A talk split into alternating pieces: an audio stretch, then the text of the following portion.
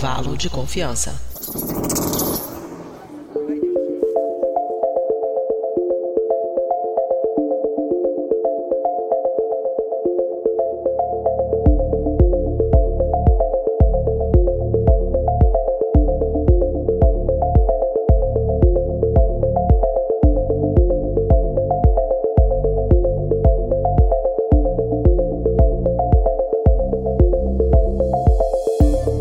the kitty ouvinte Dobriden, está começando mais um episódio do Intervalo de Confiança, uma distribuição uniforme de pensamento crítico. A gente está começando o nosso episódio de número 158, que é o último aqui da nossa quarta temporada, é o último deste ano. Depois a gente vai, enfim, a gente entra em período de, de festas de fim de ano e tal. Então a gente vai ter alguns mesezinhos, como a gente faz todo ano de férias. A gente vai tentar colocar um conteúdo ou outro extra aqui no YouTube, lendo notícias, ciência, etc., esporádicos, mas dois episódios de podcast mesmo. Depois disso a gente vai entrar em férias. E como a gente já é uma tradição, a gente faz todo ano. O último episódio do ano a gente faz um episódio especial. E neste episódio é, a gente pediu que os ouvintes mandassem pra gente algumas perguntas. Teve muitas perguntas, então infelizmente a gente teve que selecionar algumas perguntas. E muitas perguntas parecidas também. Então a gente meio que escolheu aquela pergunta que era um pouco mais completa ou a, a quem mandou primeiro a pergunta sobre aquele, aquele tema. Então infelizmente a gente não conseguiu responder. A gente não vai conseguir responder todas as perguntas que chegou muita, muita, muita pergunta mesmo. Então então é isso. A gente vai agora só para um breve quadro de recados aí. Eu vou apresentar quem está gravando aqui com a gente. É uma pessoa que é uma velha conhecida e uma pessoa estreante.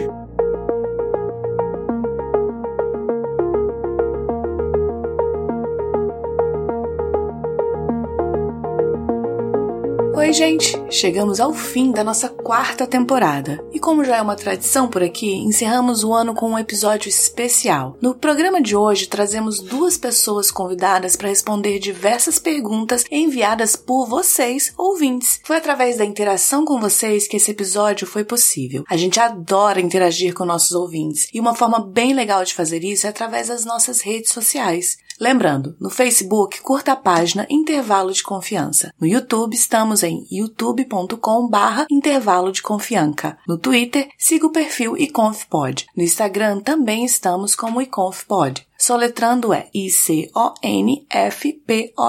E vocês podem fazer parte do nosso grupo de ouvintes no Telegram. Entra lá no nosso site, intervalodeconfianca.com.br. Entre no grupo e vamos continuar o debate sobre esse programa. O link para o acesso está no post desse episódio. Agora, falando desse programa, ele não é feito com o apoio de nenhuma empresa. Nosso trabalho só é possível através da contribuição de ouvintes apoiadores como o Bruno Aldi, que contribuem mensalmente com valores que começam a 5 reais, o que dá menos que 20 centavos por dia. Essa ajuda é que mantém esse projeto no ar. Faça como Bruno, para quem esse episódio é dedicado, e torne-se você também um apoiador da divulgação científica. Para saber mais, entre em intervalodeconfianca.com.br barra apoie. Por fim, uma outra forma de nos apoiar é comprar produtos da nossa loja virtual. Nós temos canecas, camisetas e pôsteres bem legais. Dá uma olhada lá em intervalodeconfianca.com.br barra loja. É isso então. Aproveitem nosso último episódio do ano. Nós voltaremos depois de alguns meses de férias, onde estaremos preparando a próxima temporada do podcast. Enquanto isso, nos acompanhem pelas redes sociais e pelo YouTube. Quem sabe não aparece algum conteúdo extra por lá. Falando em conteúdo extra, se você é nosso apoiador, fique ligado na sua caixa de entrada, já que em breve vamos mandar um e-mail com uma pesquisa sobre como podemos melhorar nosso sistema de patronato. Um beijo, feliz ano novo e obrigadas aos milhares de vocês que nos acompanharam esse ano e que 2023 seja maravilhoso para todos nós. Tchau, tchau!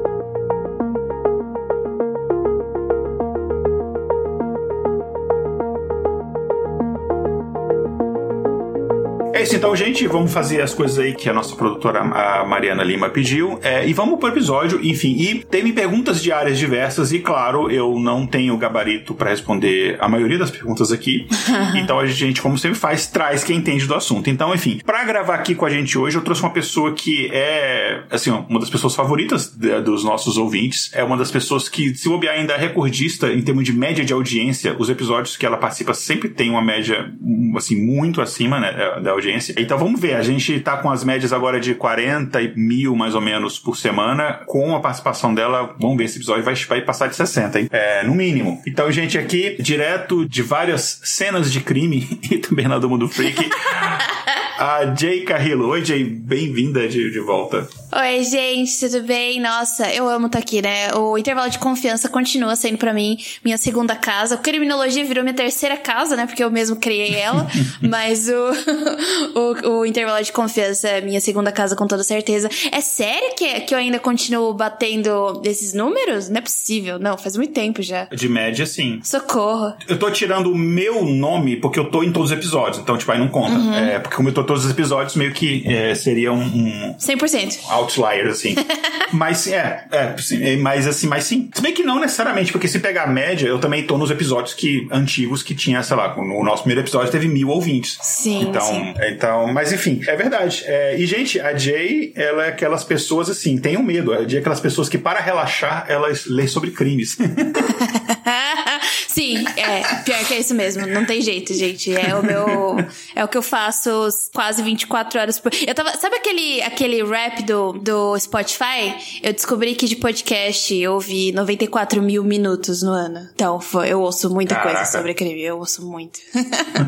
é, é uma temática que eu, que eu gosto também. E, enfim, mas a gente tá aqui pra não falar de crimes, pra falar da área de formação dela mesmo, que é física. Yay! Finalmente! Obrigada! Pois é. Uh, não, mas aí tem vários episódios que você fala de física, que a gente fala de universo e tudo mais, bastante aqui também. É verdade, verdade, verdade. A gente tem algumas perguntas, assim, que envolvem mais a área da filosofia, então a gente trouxe aqui uma pessoa, a Alane, que, enfim, a nossa, é, a nossa matemática, ela não, não, ela tem alguns episódios que ela não grava, mais por questões mesmo de tapunk no trampo, mas ela indicou uma pessoa da área de filosofia para gravar aqui com a gente, então a nossa, a nossa cota de cariocas está representada aqui no podcast.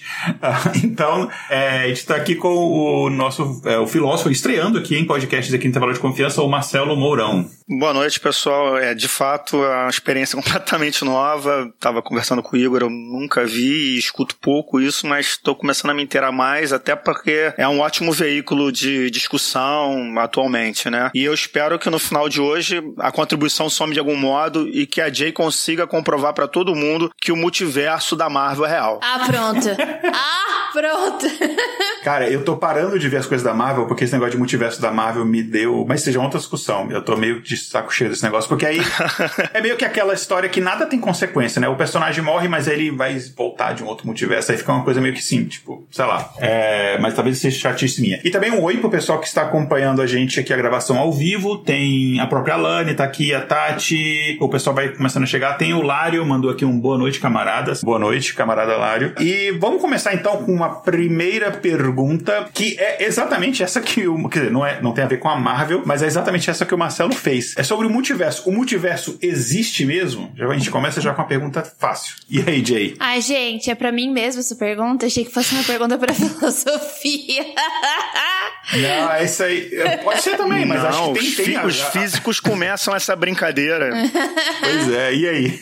Olha, gente, esse, esse rolê do multiverso eu acho que deve ter existido, começado a ser pautado por causa da mecânica quântica, né? Quando a gente fala ali do colapso da onda, etc. Que o colapso da onda e o, e o gato de Schrödinger são os ápices pra gente falar de, tipo, outras opções de mundos que a gente poderia ver, né? É, a gente tem lá a equaçãozinha bonitinha da incerteza e ela nos diz mais ou menos, né, que a gente não pode achar um valor, né, da velocidade e da posição ao mesmo tempo. E daí a gente vai lá ver a equação da onda, quando ela colapsa. Quando a gente fala de colapso da, da equação de onda, né, o que, que a galera da ficção científica e os artistas extrapolam. De novo, eu não tô criticando, eu trabalho com ficção científica, então eu acho que a arte é isso, você poder extrapolar várias coisas da, das exatas, das filosofias e, sei lá, fazer disso arte, né? O que eles fazem é, a partir do momento que, imagina lá o, o, o que representa bem esse colapso da onda é o gato de Schrödinger, né? Você só vai saber se ele tá vivo ou morto se você olhar, então você só vai saber, né, uma variável quando você olhar para ela.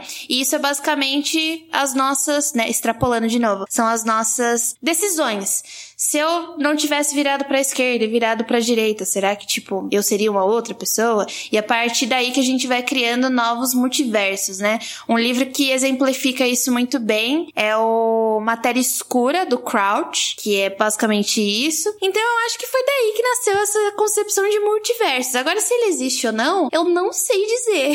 Porque, pelo menos comigo, nunca aconteceu. A gente não tem papers assim falando sobre isso de multiversos. Mas nada é impossível, né, gente? A gente tá num universo super vasto que a gente sabe muito pouco sobre ele. A gente sabe muito pouco sobre o nosso cérebro e sobre o universo, né? Então eu não posso te dizer se existe ou não. Não posso nem comprovar e nem desprovar. Então é isso, não sei.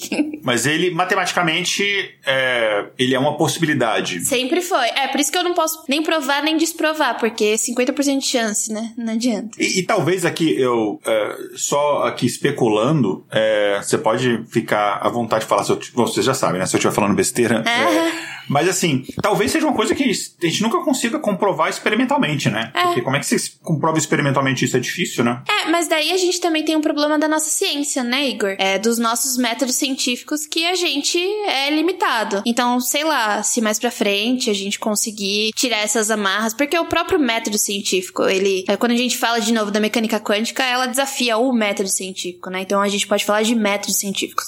Então, a partir do momento que a gente extrapola os métodos científicos e começa a ir mais além, eu acho que, sei lá, um dia a gente pode sim, né? Conseguir isso experimentalmente. Mas agora, assim, não. Definitivamente não. É, é, assim, algumas décadas atrás, quem diria que a gente conseguiria é, detectar onda gravitacional, né? É, isso, exatamente. É um assunto interessante. E a nossa tecnologia tá avançando muito em muito pouco tempo. Isso é um pouco assustador, entendeu? Eu tava. Eu, eu tô numa parte do meu mestrado agora que eu tô falando de inteligência artificial, né? E daí eu tô com um livro de 2013 Oh, que legal. Eu tô falando sobre a, a BNCC, ela trabalha com um pensamento computacional, né? Daí eu peguei e tava, tipo, provando A por B de que eu posso falar de pensamento computacional a partir da abordagem da inteligência artificial e tudo isso de um livro de ficção científica. Só que é claro que a gente sabe que temos os clássicos da ficção científica, do Asimov, como Eu Robô, a gente tem 2001 Uma Odisseia no Espaço com o Hall, né, que é o computador de bordo, que são, que eram as, as os grandes grandes avanços da tecnologia para as inteligências artificiais, né? E a gente sabe que hoje a nossa Alexa que tem na nossa casa é uma inteligência artificial. E eu peguei esse livro aí que se chama Justiça Ancilar, tá falando de uma inteligência artificial fragmentada, né? E daí eu tô comparando com esses livros de 1950 com o livro de 2013 e com a, inteligência artificial que a gente tem hoje. E eu fiquei muito assustada porque foi um avanço em pouco tempo e um avanço muito grande. Então, tipo, a gente tá falando de não conseguir provar hoje, eu tô aqui. Ah, 100% a gente não vai conseguir provar o multiverso. E daqui, sei lá, três anos o panorama muda, entendeu? Então é muito difícil falar essas coisas 100% de certeza, mas eu posso falar o que eu entendo, né? Não acho que a gente vai conseguir provar amanhã o multiverso, porém as chances estão aí, como você disse. É. Bom, você sabe que isso, você, agora que você falou que você tá escrevendo sobre isso, quando você tiver um tempinho, você, você já avisa que a gente já vai chamar pra você, pra gente vai falar sobre isso aqui no, no nosso no podcast, inteligência artificial e pensamento computacional, que acho que é um. É, inclusive, gente, a, nas redes sociais de, na, da Jade, quando ela dá dicas de ficção científica bem interessantes. Acho que tá interessante a posição que a Jade tá colocando, né? Vamos manter aqui um, um nível possível, né? E dentro da filosofia, um autor que provavelmente a Jade da área da física já deve conhecer esse nome, que é o Leibniz, é, mas no caso dela para a área de matemática. O Leibniz tem uma proposta filosófica para esse tipo de pergunta. É o Leibniz do cálculo, é o mesmo? Sim, é o mesmo. Ah, é legal. o mesmo. Só que o Leibniz tem uma, um conceito de mundos possíveis. Porque o Leibniz, ele era um cristão, então ele tentou responder uma pergunta que é uma pergunta da tradição também da filosofia. Uma pergunta que se remonta, sobretudo, ao período da escolástica, da patrística, com figuras como Santo Agostinho, é, São Tomás de Aquino, que assim, considerando que exista uma entidade transcendente responsável pela existência, a que nós chamamos, por exemplo, de Deus. Se Deus é bom, onipotente, onipresente, essas características que dotam ele é, de toda a capacidade de gerir tudo o que é, por que existe o mal? Então essa pergunta que é, foi basicamente o centro de toda a discussão filosófica da Idade Média, Leibniz remontou ela no século XVII, porque a discussão para Leibniz estava do seguinte modo: é, se há um Deus e esse Deus é bom, por que existe um mal no mundo? E o Leibniz propôs que Deus, sendo essa entidade que seria um princípio de razão suficiente, que seria perfeito e absoluto, dentre todas as possibilidades de existência que ele teria criado, aqui vivemos no momento seria a ideal, seria a mais perfeita. O que levaria, implicaria a seguinte pergunta: tá, mas se essa é a mais perfeita, a gente não precisa aqui nem levantar a questão, né? Tipo, mas tem um mal no mundo. O mundo tá, tem uma série de problemas, de uh, não acertos e erros. O que está em jogo, então, quando o Leibniz propõe que se existe a possibilidade de terem tido vários mundos e uma entidade transcendente responsável por elas as criou, por que esse mundo seria o mais perfeito? É, a resposta leibniziana para isso, sem entrar em muitas profundidades, é que a aposta aqui é que o mal existe, tal qual Santo Agostinho propôs, o mal não existe como uma coisa dada no mundo. O mal existe como a minha ausência de ação moral correta. Assim, só há mal na medida em que eu me afasto da possibilidade do bem. Então, considerando isso, é possível sim que poderiam ter muitos universos ou outras realidades, assumindo, claro, a hipótese de uma entidade transcendente responsável. O que está em jogo é que a mais provável é a que vivemos hoje. Então, indo mais para a área da física, sim, talvez nos falte ainda um arcabouço técnico mais amplo para justamente aferir a possibilidade disso, mas ela é real, completamente. Leibniz mandou o grande, olha, isso aqui existe porque são as condições de temperatura e pressão que fizeram que isso existisse. Acabou. Basicamente. E que a gente usa, né, a notação dele do cálculo, né? apesar do cálculo do Newton, a gente usa a notação dele, né? Enfim, é mais... Não, deixa eu contar essa treta. Deixa eu só contar essa treta, porque essa treta é entre Leibniz e, e, e Newton, né? Porque os dois conseguiram elaborar o cálculo diferencial ao mesmo tempo. Só que Newton simplesmente massacrou Leibniz, porque ele não era tão conhecido quanto Newton, né? Tem essa treta entre os dois. E para mim, desculpa, Newton, fica lá com a sua ótica, mas o cálculo diferencial é de Leibniz, com toda certeza. Olha só, é muito interessante. Eu esqueci de, de, de, só de citar aqui que essa pergunta do multiverso foi enviada pela Lilian Felberbaum. Agora tem uma outra pergunta, é uma pergunta da Fernanda Haura. Gente, eu sou muito ruim de pronunciar nomes, então assim, se, se eu, algum ouvinte eu pronunciei seu nome errado, me desculpa. É, e a pergunta, eu, todas as perguntas são muito boas, então eu vou me repetir aqui falando isso, mas a pergunta é, existe ciência sem matemática? Eu vou começar respondendo o seguinte, sim, a gente não pode ter, na minha visão, a gente não pode ter essa visão limitada de só as hard sciences, como a gente chama, é ciência, né? Existem ciências humanas, por exemplo, né? Então, sim. Vamos lá, que vocês têm a dizer? Eu vou deixar primeiro as considerações da física, porque é, não, a minha senhora, linha pode de, responder. de... Não, manda bala.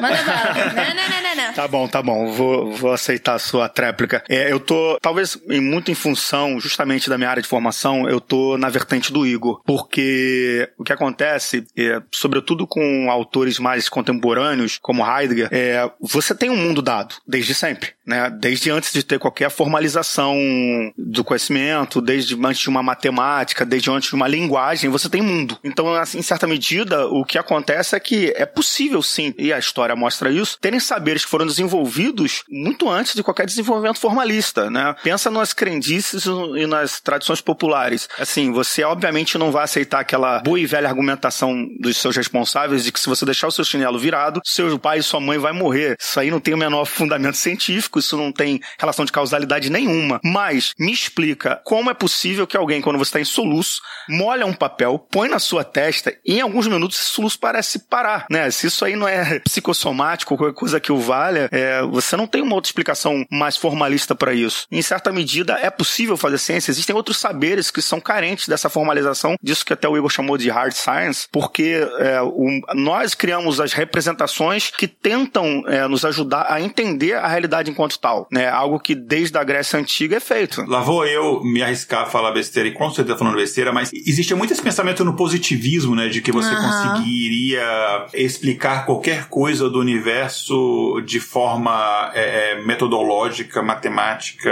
enfim. Você conseguiria ter uma equação que explique qualquer coisa, inclusive o pensamento humano, enfim, coisas que, que enfim, até hoje a gente não consegue. E é, e é uma coisa que talvez, enfim, positivismo está inclusive na própria bandeira do Brasil, né? O método científico, o método científico, ele é positivista. É, é verdade. Devo apenas fazer um- uma breve interpelação que essa incrível dizer na bandeira tem motivos muito, muito tristes e políticos, mas deixa para um, pra quando for um tópico de sociologia.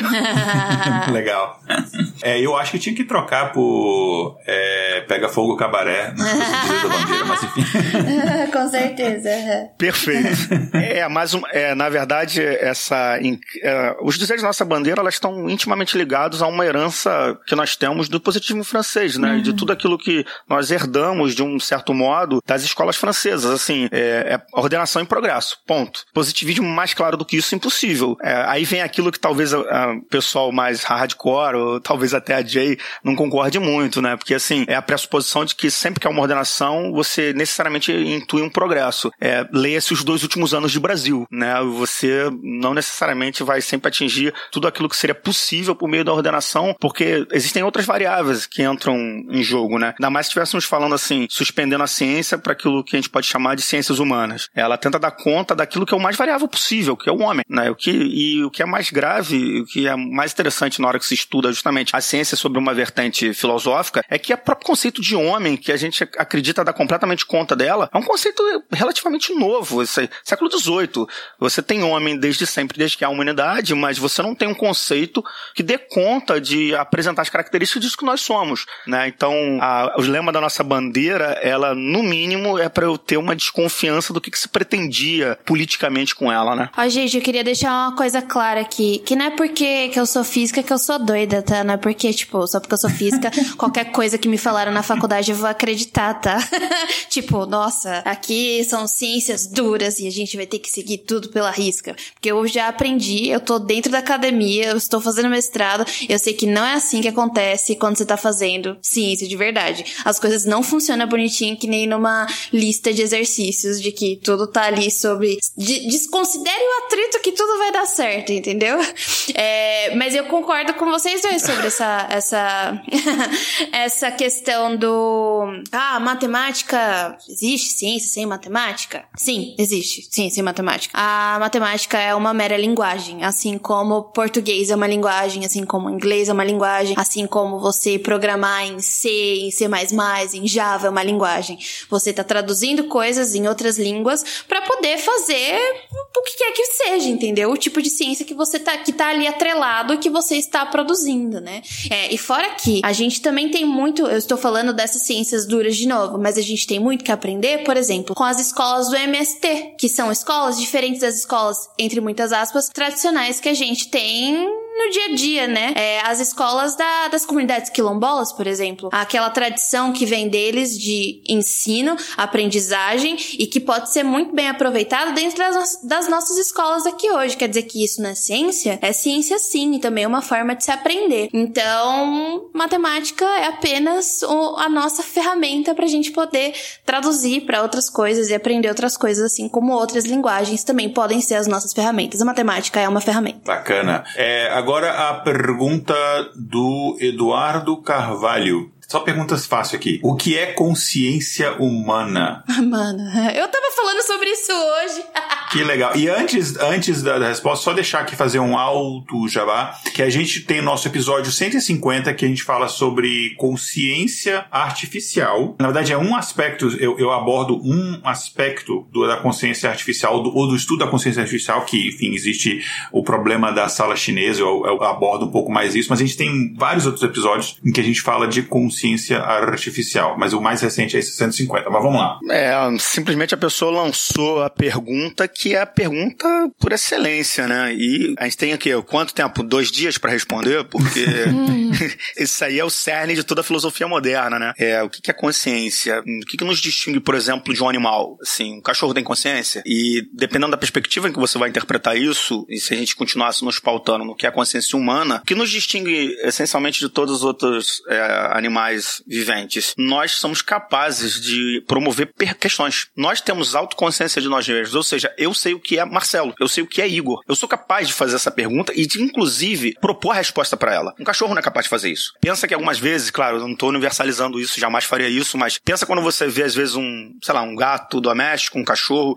que se vê num espelho. E muitas vezes ele se pega lá aturdido, ele acredita que tem um outro ali na frente dele, um outro animal, outro cachorro ou gato. E o que no fundo está acontecendo acontecendo ali é porque ele não tem um nível de consciência que nós temos capaz de realizar a abstração que permite a pergunta: o que sou eu? Né? E isso é remontado de forma, assim, basilar, sobretudo pelo grande senhor Descartes. Né? Descartes é considerado a pedra fundamental da filosofia moderna na medida em que Descartes, quando coloca em suspensão toda a realidade objetiva para tentar. Vamos tentar aqui fazer um resumo bem sintético, né? Algo que, para todos os efeitos, a Jay vem e, e dá mais arcabouço com a física dura. Descartes percebeu um problema. E qual é o problema que o Descartes percebeu na tradição? Você não tem um método, você não tem um sistema rigoroso para validar o conhecimento. Ele percebeu que desde o platonismo ao aristotelismo e é, você tem posições, essas posições conflitantes que poderiam ser colocadas em suspensão e em dúvida. E eu não consigo ter um solo tranquilo, eu não consigo ter um, um momento basilar para a partir daí fundar uma, um conhecimento ou investigar algo. Então, é justamente no cartesianismo, sobretudo na, naquilo que a gente considera a história da filosofia, muitos autores vão é, concordar no cânone que Descartes, quando descobre o código, ou seja, quando eu coloco em suspensão os meus sentidos, vamos lá, é, tanto eu quanto o Igor é, usamos óculos. Então, na medida em que a gente usa esse corretor para os nossos sentidos, se a gente fosse usar o nosso sentido visual como critério último da verdade, do que, daquilo que eu percebo, eu teria que dizer, cara, se eu tiro meu óculos, eu vejo tudo embaçado. Se eu tomar isso como critério de verdade, a realidade para mim é embaçada. Ou quando olhamos para o céu e vemos a lua. A lua não é do tamanho que a gente consegue captar daqui, por uma série de distorções e a luz e tudo aquilo que o nosso sentido consegue captar. Então, quando Descartes coloca em suspensão todos os sentidos, para daí começar a desenvolver a ideia de que, peraí, eu posso ser traído pelos meus sentidos.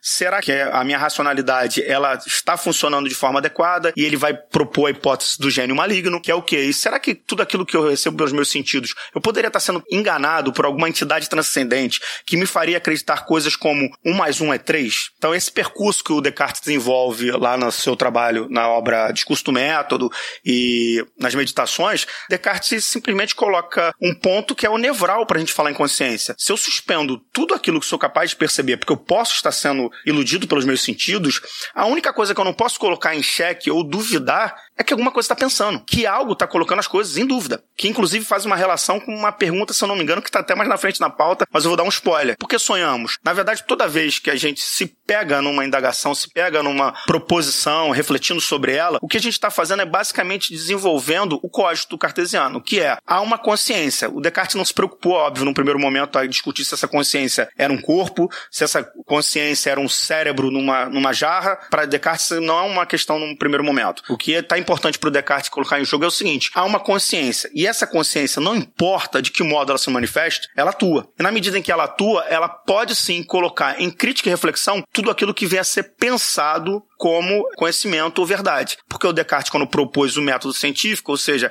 que ele elaborou as quatro etapas para poder se desenvolver ciência, o Descartes está basicamente querendo nos fazer algo como há uma receita para se chegar à verdade. Porque desenvolver conhecimento é o quê? É uma tentativa sistemática, desenvolver uma proposta, uma hipótese e validar ela. O que o Descartes nos apresenta com o discurso do método, que nos ajuda a entender o que é a questão da consciência, é perceber o seguinte: temos algo em nós. Os gregos não falariam consciência, né? Na, na, Grécia Antiga não se tinha essa noção, não tinha essa noção de subjetividade. O que eles tinham é, nós temos uma alma, e aí, nesse sentido, eu posso fazer o gancho de novo para autores como Santo Agostinho, São Tomás de Aquino, esse pessoal todo da, da escolástica, da patrística, que resgataram nos gregos antigos os pensamentos filosóficos para fundamentar melhor os seus princípios é, teológicos, em que eles vão dizer, nós temos uma alma. O que quer que seja isso, é isso que está dotado da nossa consciência. É isso que nos permite, inclusive, inclusive, compreender o mundo. A nossa racionalidade, no grego, alma, é o logos. E o logos seria a nossa razão. O que o Descartes nos ajuda é justamente trazer isso para a modernidade. Na medida em que você, tendo essa, esse código, ou seja, essa consciência pensante, você é capaz de ter uma relação de interpretação com o mundo dado. Né? Porque a proposta última da filosofia cartesiana é chegar à verdade. Pelo menos algumas vertentes da filosofia ainda se ocupam com isso. Bacana. Bem interessante eh, essa, essa resposta, esse ponto de, de vista.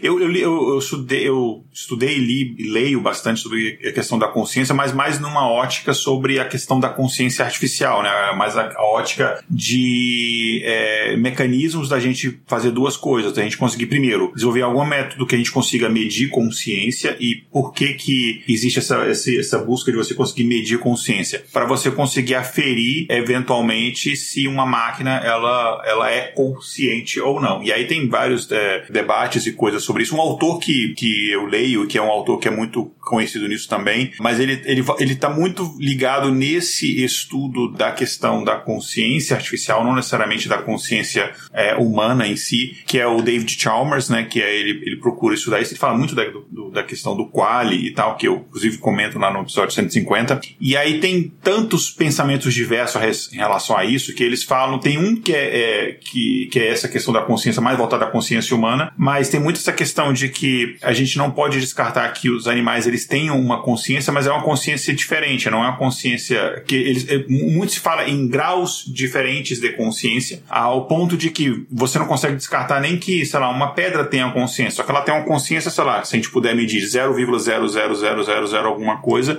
no sentido de que se a consciência está contida na matéria, a consciência de alguma forma pode ser constrita em, sei lá, em carbono, nitrogênio, é, oxigênio, enfim, em, sei lá, cinco, seis elementos mais comuns, sei lá, até matéria orgânica. Então, nesse ponto de vista, existe esse, esse, esse debate, essa, essa linha de pensamento. Mas a pergunta ela foi bem específica em relação à consciência humana. Então, eu acho que aí já é, já é uma outra questão, né? E o que eu vejo muito em relação à consciência humana é essa questão desse autopercepção, que é, é muito citado por diversos autores, né? Que como esse, esse conceito do penso logo existo, nessa coisa de, dessa autopercepção de, de si mesmo. E você citou uma coisa que, na hora que eu ia citar, você falou que é da experiência do espelho, né? Que já fizeram com vários animais, de, de perceber se, de, se o animal ele consegue entender que aquela imagem é ele. E tem alguns animais, ele tem até um certo grau de entendimento, apesar da confusão inicial, quando ele vê o espelho pela primeira vez. O que você não consegue. A gente consegue até entender que é, civilizações que nunca tiveram contato com espelho, os primeiros segundos, quando ela vê um espelho, ela vê uma certa confusão uh, até ela compreender. Tem até espécies de peixes que eles têm um certo. Enfim, foi feito experimentos que ele tem um certo nível de compreensão de que aquele, que aquele ser que ele está vendo no espelho não é um outro peixe, é ele. Ele consegue aprender esse tipo de coisa. Até que ponto isso é consciência? Enfim, aí isso é, é, enfim, é o debate do século. Não sei se a gente tem uma resposta definitiva né, sobre isso. Talvez a gente nunca tenha e talvez a busca pela resposta seja mais interessante do que a própria resposta. Né? É, você tem, por exemplo, hoje em dia, que é o grande debate pelo tópico que você já comentou, que é a inteligência artificial. Assim, é, há uma consciência numa máquina. Claro que você tem hoje em dia trabalhos fenomenais sobre inteligência artificial. Pensa, por exemplo, nas tentativas de fazer automação de veículo. Né? E por que, que muitas vezes isso é pensado assim com certa cuidado, né? Na medida em que você precisa alimentar aquele sistema para que ele possa interagir com o meio que ele está inserido, o quanto de desenvolvimento de dados naquilo ali é capaz de gerar aquilo que a gente vê na ficção científica como algo, assim, parece até que é fácil, né? As pessoas veem Exterminador do Futuro e acham que a Skynet vai acontecer de um dia para o outro. Não, não vai acontecer de um dia para o outro, que uma série de elementos que são característicos do humano, como o fato de nós termos empatia, nós temos sensações, que a máquina não é capaz de ter, mas ela é capaz de emular ao máximo a maior parte da nossa interação humana.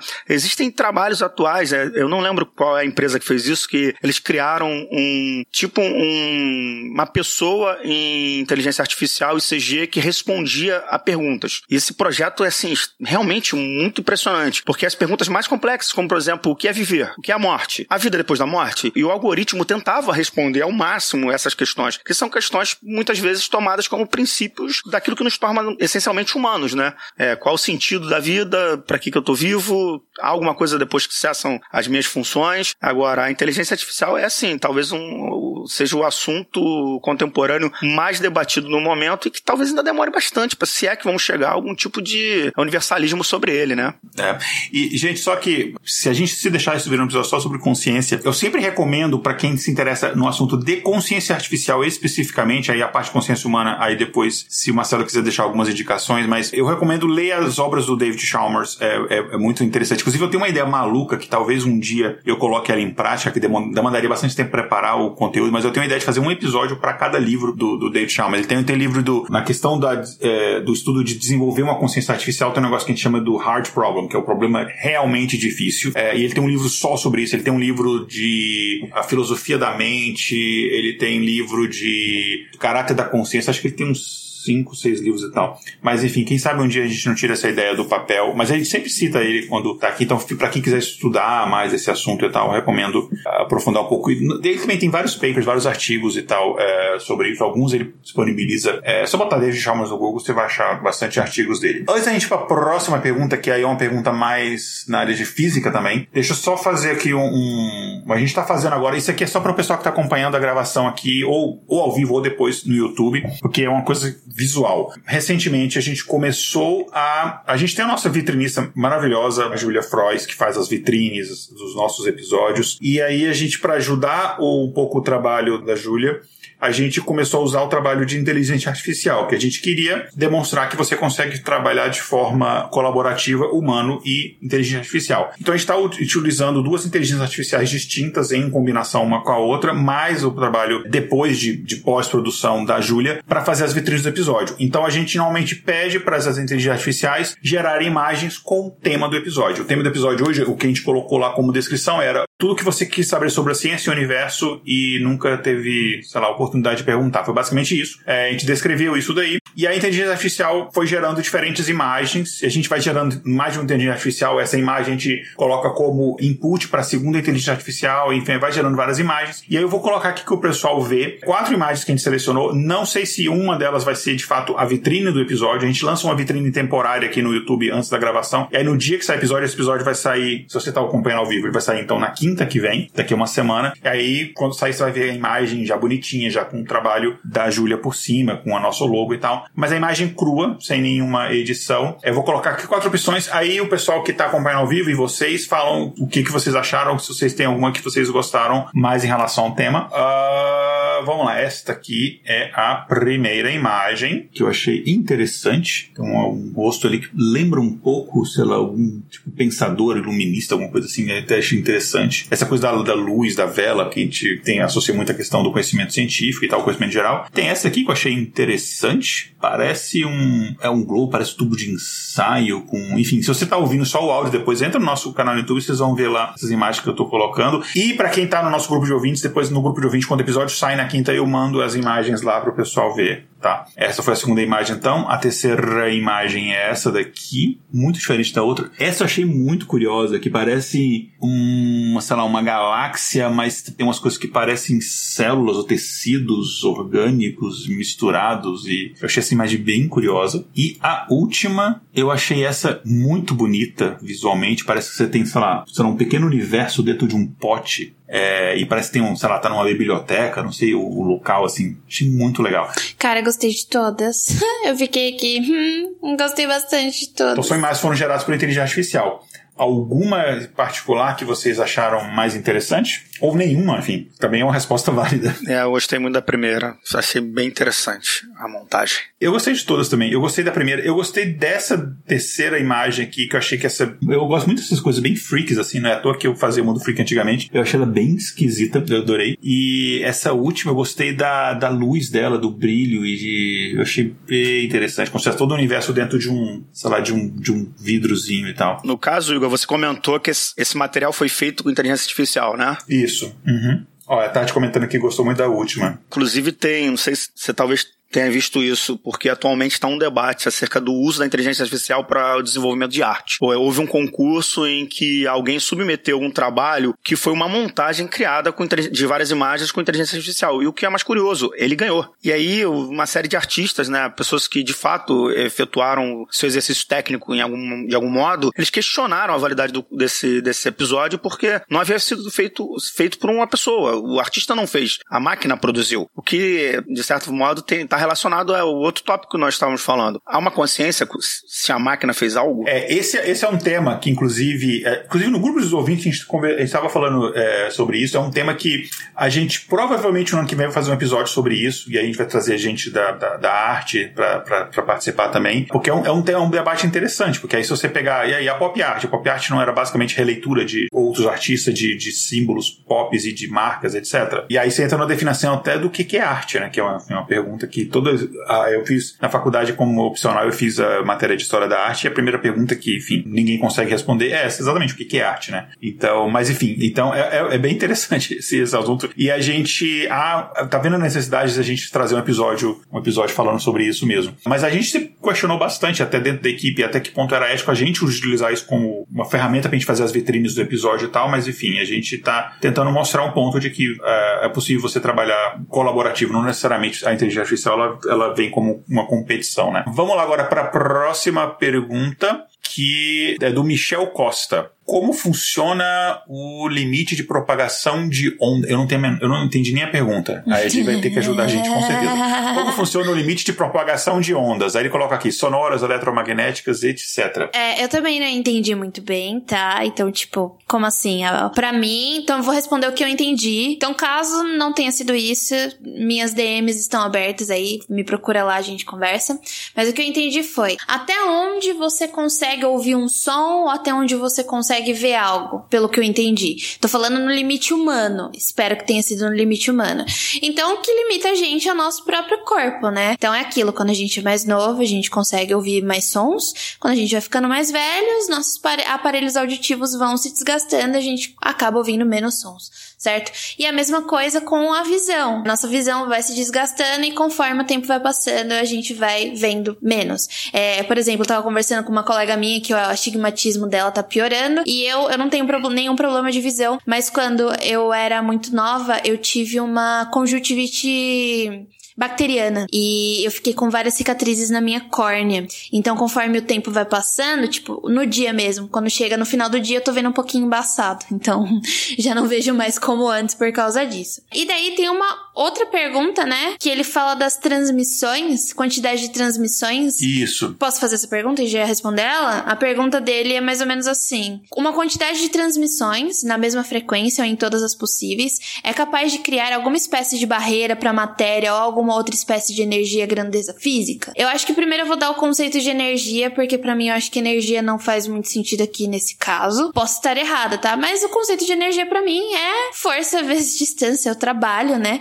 Então, se eu não tiver ali, o conceito de trabalho, para mim, não faz muito sentido. Então, faz mais sentido quando ele tá falando de transmissões, de tipo, coisas em, na mesma frequência ou alguma coisa assim, barreira, né? Que me lembrou um pouquinho da barreira de som, certo? Então, a gente tem ali uma barreira física que vai impedir com que esse som se propague. Por que ele se propaga? Porque ele bate nessa barreira física. Essa barreira física, ela vai ser, em parte, vai em parte absorver o som, e em outra parte é refletir o som, que é mais ou menos como o eco funciona no caso, né? Quando a gente tá falando, quando ele tá falando de frequências, eu também pensei nas cristas e nos vales das ondas, né? Se você tem vários sons que anulem essas cristas ou anulem esses vales, você vai criar uma barreira que no caso vão anular e você, por exemplo, não vai ouvir ou não vai ter transmissão ali dessas ondas, seja elas eletromagnéticas ou sonoras ou etc. Algo que também me lembra, se a gente for falar de ondas eletromagnéticas, né? Sei lá, eu pensei um pouco em barreira, pensei no filtro solar, não sei é isso. A gente tem o filtro solar, tanto físico, que é que deixa aquela parte branquinha, né? E que impede com que os raios penetrem. E o filtro solar químico, que é onde ele reage ali com aquelas moléculas que estão naquela substância e vai impedir que você absorva aqueles raios solares. Eu espero que tenha sido isso que ele perguntou. Não sei se eu respondi direito a pergunta, eu acho que eu não entendi ela muito bem, mas é isso. E outra coisa, esse limite da propagação das ondas, a gente pode conhecer um limite hoje e, no, e amanhã descobrir um outro limite, sabe? Que a gente ainda não sabia antes. Então, com o avanço da tecnologia, isso pode mudar. Posso não estar respondendo nada e tudo ao mesmo tempo, então eu peço desculpa. Perfeito, acho que tá legal. Jay, eu acho, só queria comentar que eu acho que o Michel queria saber se existe um campo de força igual no Star Trek. é, não. Provavelmente é isso. Você gosta, só uma pergunta, uma curiosidade que eu sempre tive eh, perguntar para você, Jay. Você gosta de Star Trek? Não, nem Star Trek, nem Star As pessoas vão começar a gritar. Eu tô ouvindo várias pessoas começando a gritar já. Não, Star Trek, cara, eu já tentei muitas vezes, o pessoal vai me odiar, mas eu nunca consegui, nunca conseguiu me pegar em Star Trek, engraçado. Nossa. Eu não gosto muito de Space Opera. Olha que agora eu posso citar algumas Space Operas hum. que eu gosto hum. bastante. Mas Space Opera não funciona muito para mim, tá? Nem coisa de e de coisinha de laser, de arminha de laser. Não funciona para mim.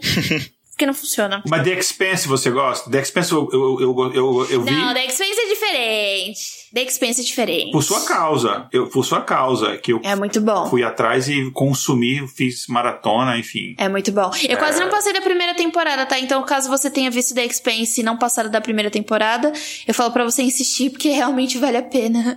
É, o que eu ia comentar é que eu posso não gostar de Star Trek, mas Star Trek é muito importante também pra história da ciência, porque. História da ciência não, história da tecnologia, porque foi de lá que saíram os tablets. A ideia dos tablets sai- saiu de Star Trek, né? Então é isso. Não estou invalidando Star Trek, é só porque não funciona pra mim mesmo. Ah, que interessante. Beleza, agora tem uma pergunta do Giuliano Trobia. E eu não sei porquê, sempre quando eu leio um nome italiano eu tenho que falar com sotaque. Giuliano Trobia.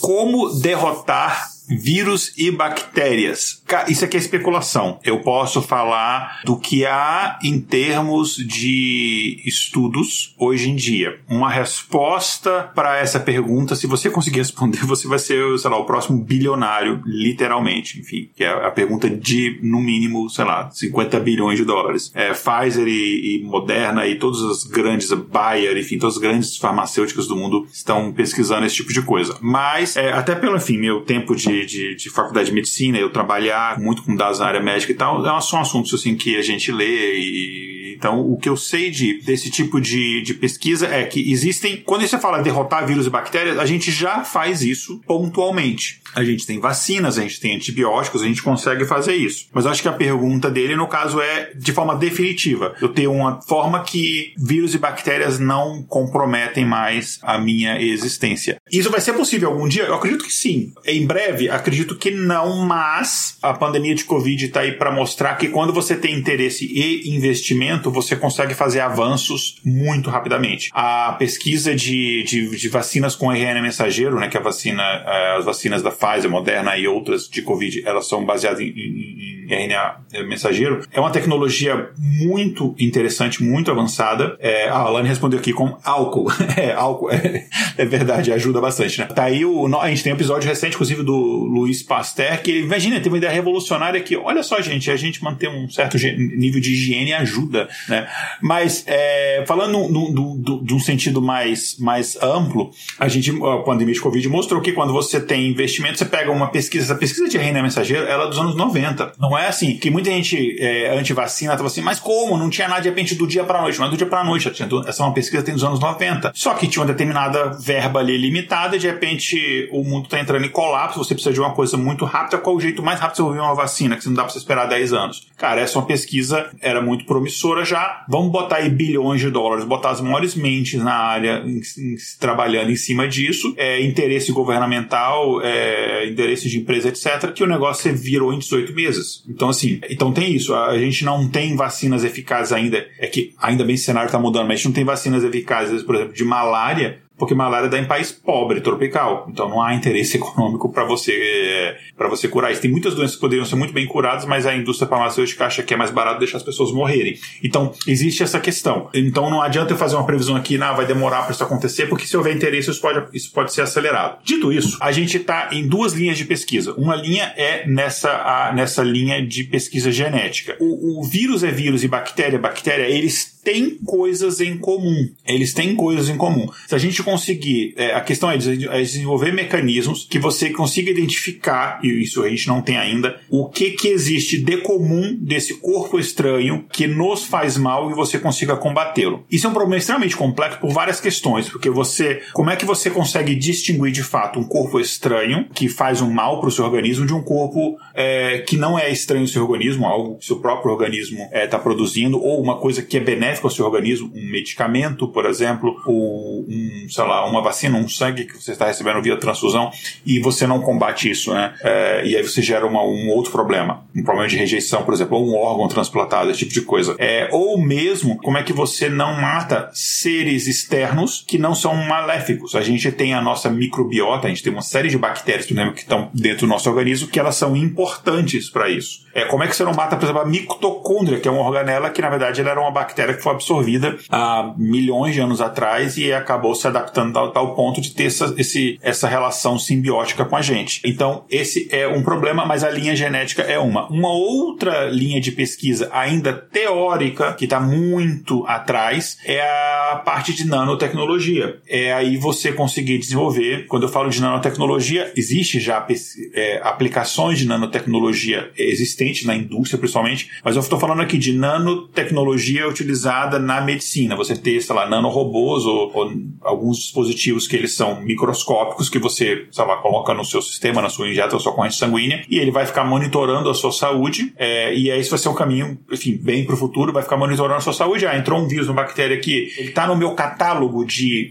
de é, organismos maléficos, eu vou lá e eu combato esse organismo. Ah, entrou, ah, olha aqui, é um vírus da gripe. Vou lá e mato esse vírus da gripe, e aí, enfim, é, basicamente é um, é, é um, um robozinho, sei lá, no, na sua corrente sanguínea, uh, que traz vários outros problemas. Como é que você conserta esses robôs que eles estão defeituosos? Ah, só deixa sair pela urina, você substitui, ou atualização de software, ou mais grave ainda, e se um negócio desse é hackeado? É alguém hackeia, que pode ser um tipo de cyberterrorismo, por exemplo, no futuro, de hackearem nanorobôs e falar, vai lá nanorobô, de, é, o, o, coração dele é um, um ser é, externo maligno, combate o coração dele, enfim. Então, assim, claro que todos esses tipos de coisas estão sendo pensados, mas isso, obviamente, a gente está ainda nesse espectro ainda de, de pesquisa muito teórica, a gente está ainda muito distante de chegar. Mas pode ser que daqui a pouco tempo tenha uma grande descoberta revolucionária que acelere isso daí, mas a gente ainda não. O que a gente conhece hoje em relação a esse tipo de tecnologia, a gente está ainda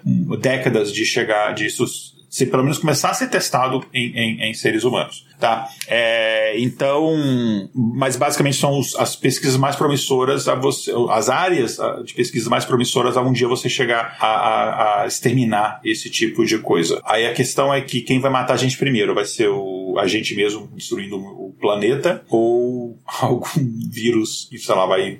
Assim, ah, isso é um outro ponto também, que já, já seria um tema para outro episódio. Existe uma possibilidade muito pequena de que você tenha um determinado vírus ou microorganismo que destrua a humanidade no sentido de seja capaz de matar todos os seres humanos, porque existem pessoas que são resistentes a qualquer, até os vírus mais difíceis, que por exemplo o vírus HIV, que ele combate o próprio sistema imunológico, existem pessoas que são, é raro, mas imunes a ele. Ela contrai o vírus, mas ele não se desenvolve, enfim, é, e não causa nenhum malefício a essa pessoa. Então, mas vai, vai que um dia, sei lá, alguém só surge a mutação do vírus da raiva que passa pelo ar. Aí é o Walking Dead. Espero que eu tenha respondido a pergunta do, do Juliano. Queria só fazer um, mais que um comentário, uma citação, porque você tocou num assunto que é o assunto pertinente no momento, né? Acabamos, estamos ainda resistindo a um processo de passagem por essa pandemia global e talvez assim, ah, um dia vamos conseguir eliminar todos os vírus bactérias, temos tecnologia ou conhecimento para isso. Eu acho que o grande problema que a pandemia, um dos problemas que a pandemia mostrou é que diz respeito não à nossa capacidade técnica e formal, mas ao modo de conscientização das pessoas acerca do saber. Porque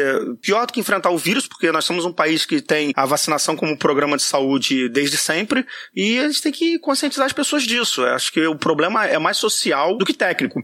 É, teve em 2020 é, um famoso move filósofo italiano, o Jorge Agamben, ele lançou uma coleção de textos em que ele foi duramente criticado, porque o Agamben colocou em xeque e falou que talvez ele levantou é, os dados de um centro de pesquisa italiano e a aposta do Agamben é que a pandemia teria sido uma invenção, a revelia do que dos dados efetivos e de que de fato morreram milhares de pessoas. E ele foi duramente criticado na comunidade acadêmica e o Agamben insistia, porque o Agamben é um autor que propõe a, a ideia, sobretudo com o que aconteceu no 11 de setembro. O famoso ciência freestyle, né? É quase isso, né? Mas o Agamben tem uma proposta muito interessante. Era até, inter... É até interessante. A aposta do Agamben, sobretudo com o que aconteceu no 11 de setembro, é que no fundo os governos hoje se aproveitariam do que ele vai chamar de estado de exceção. Sobre a propósito de uma vigilância, de um controle, nós, no governo, na verdade, nos retira a nossa liberdade sob o pretexto que vai cuidar de nós. Então, o Agamben realmente foi muito violentado porque ele propunha que talvez os, as, as ações de medidas de saúde do governo italiano tenham sido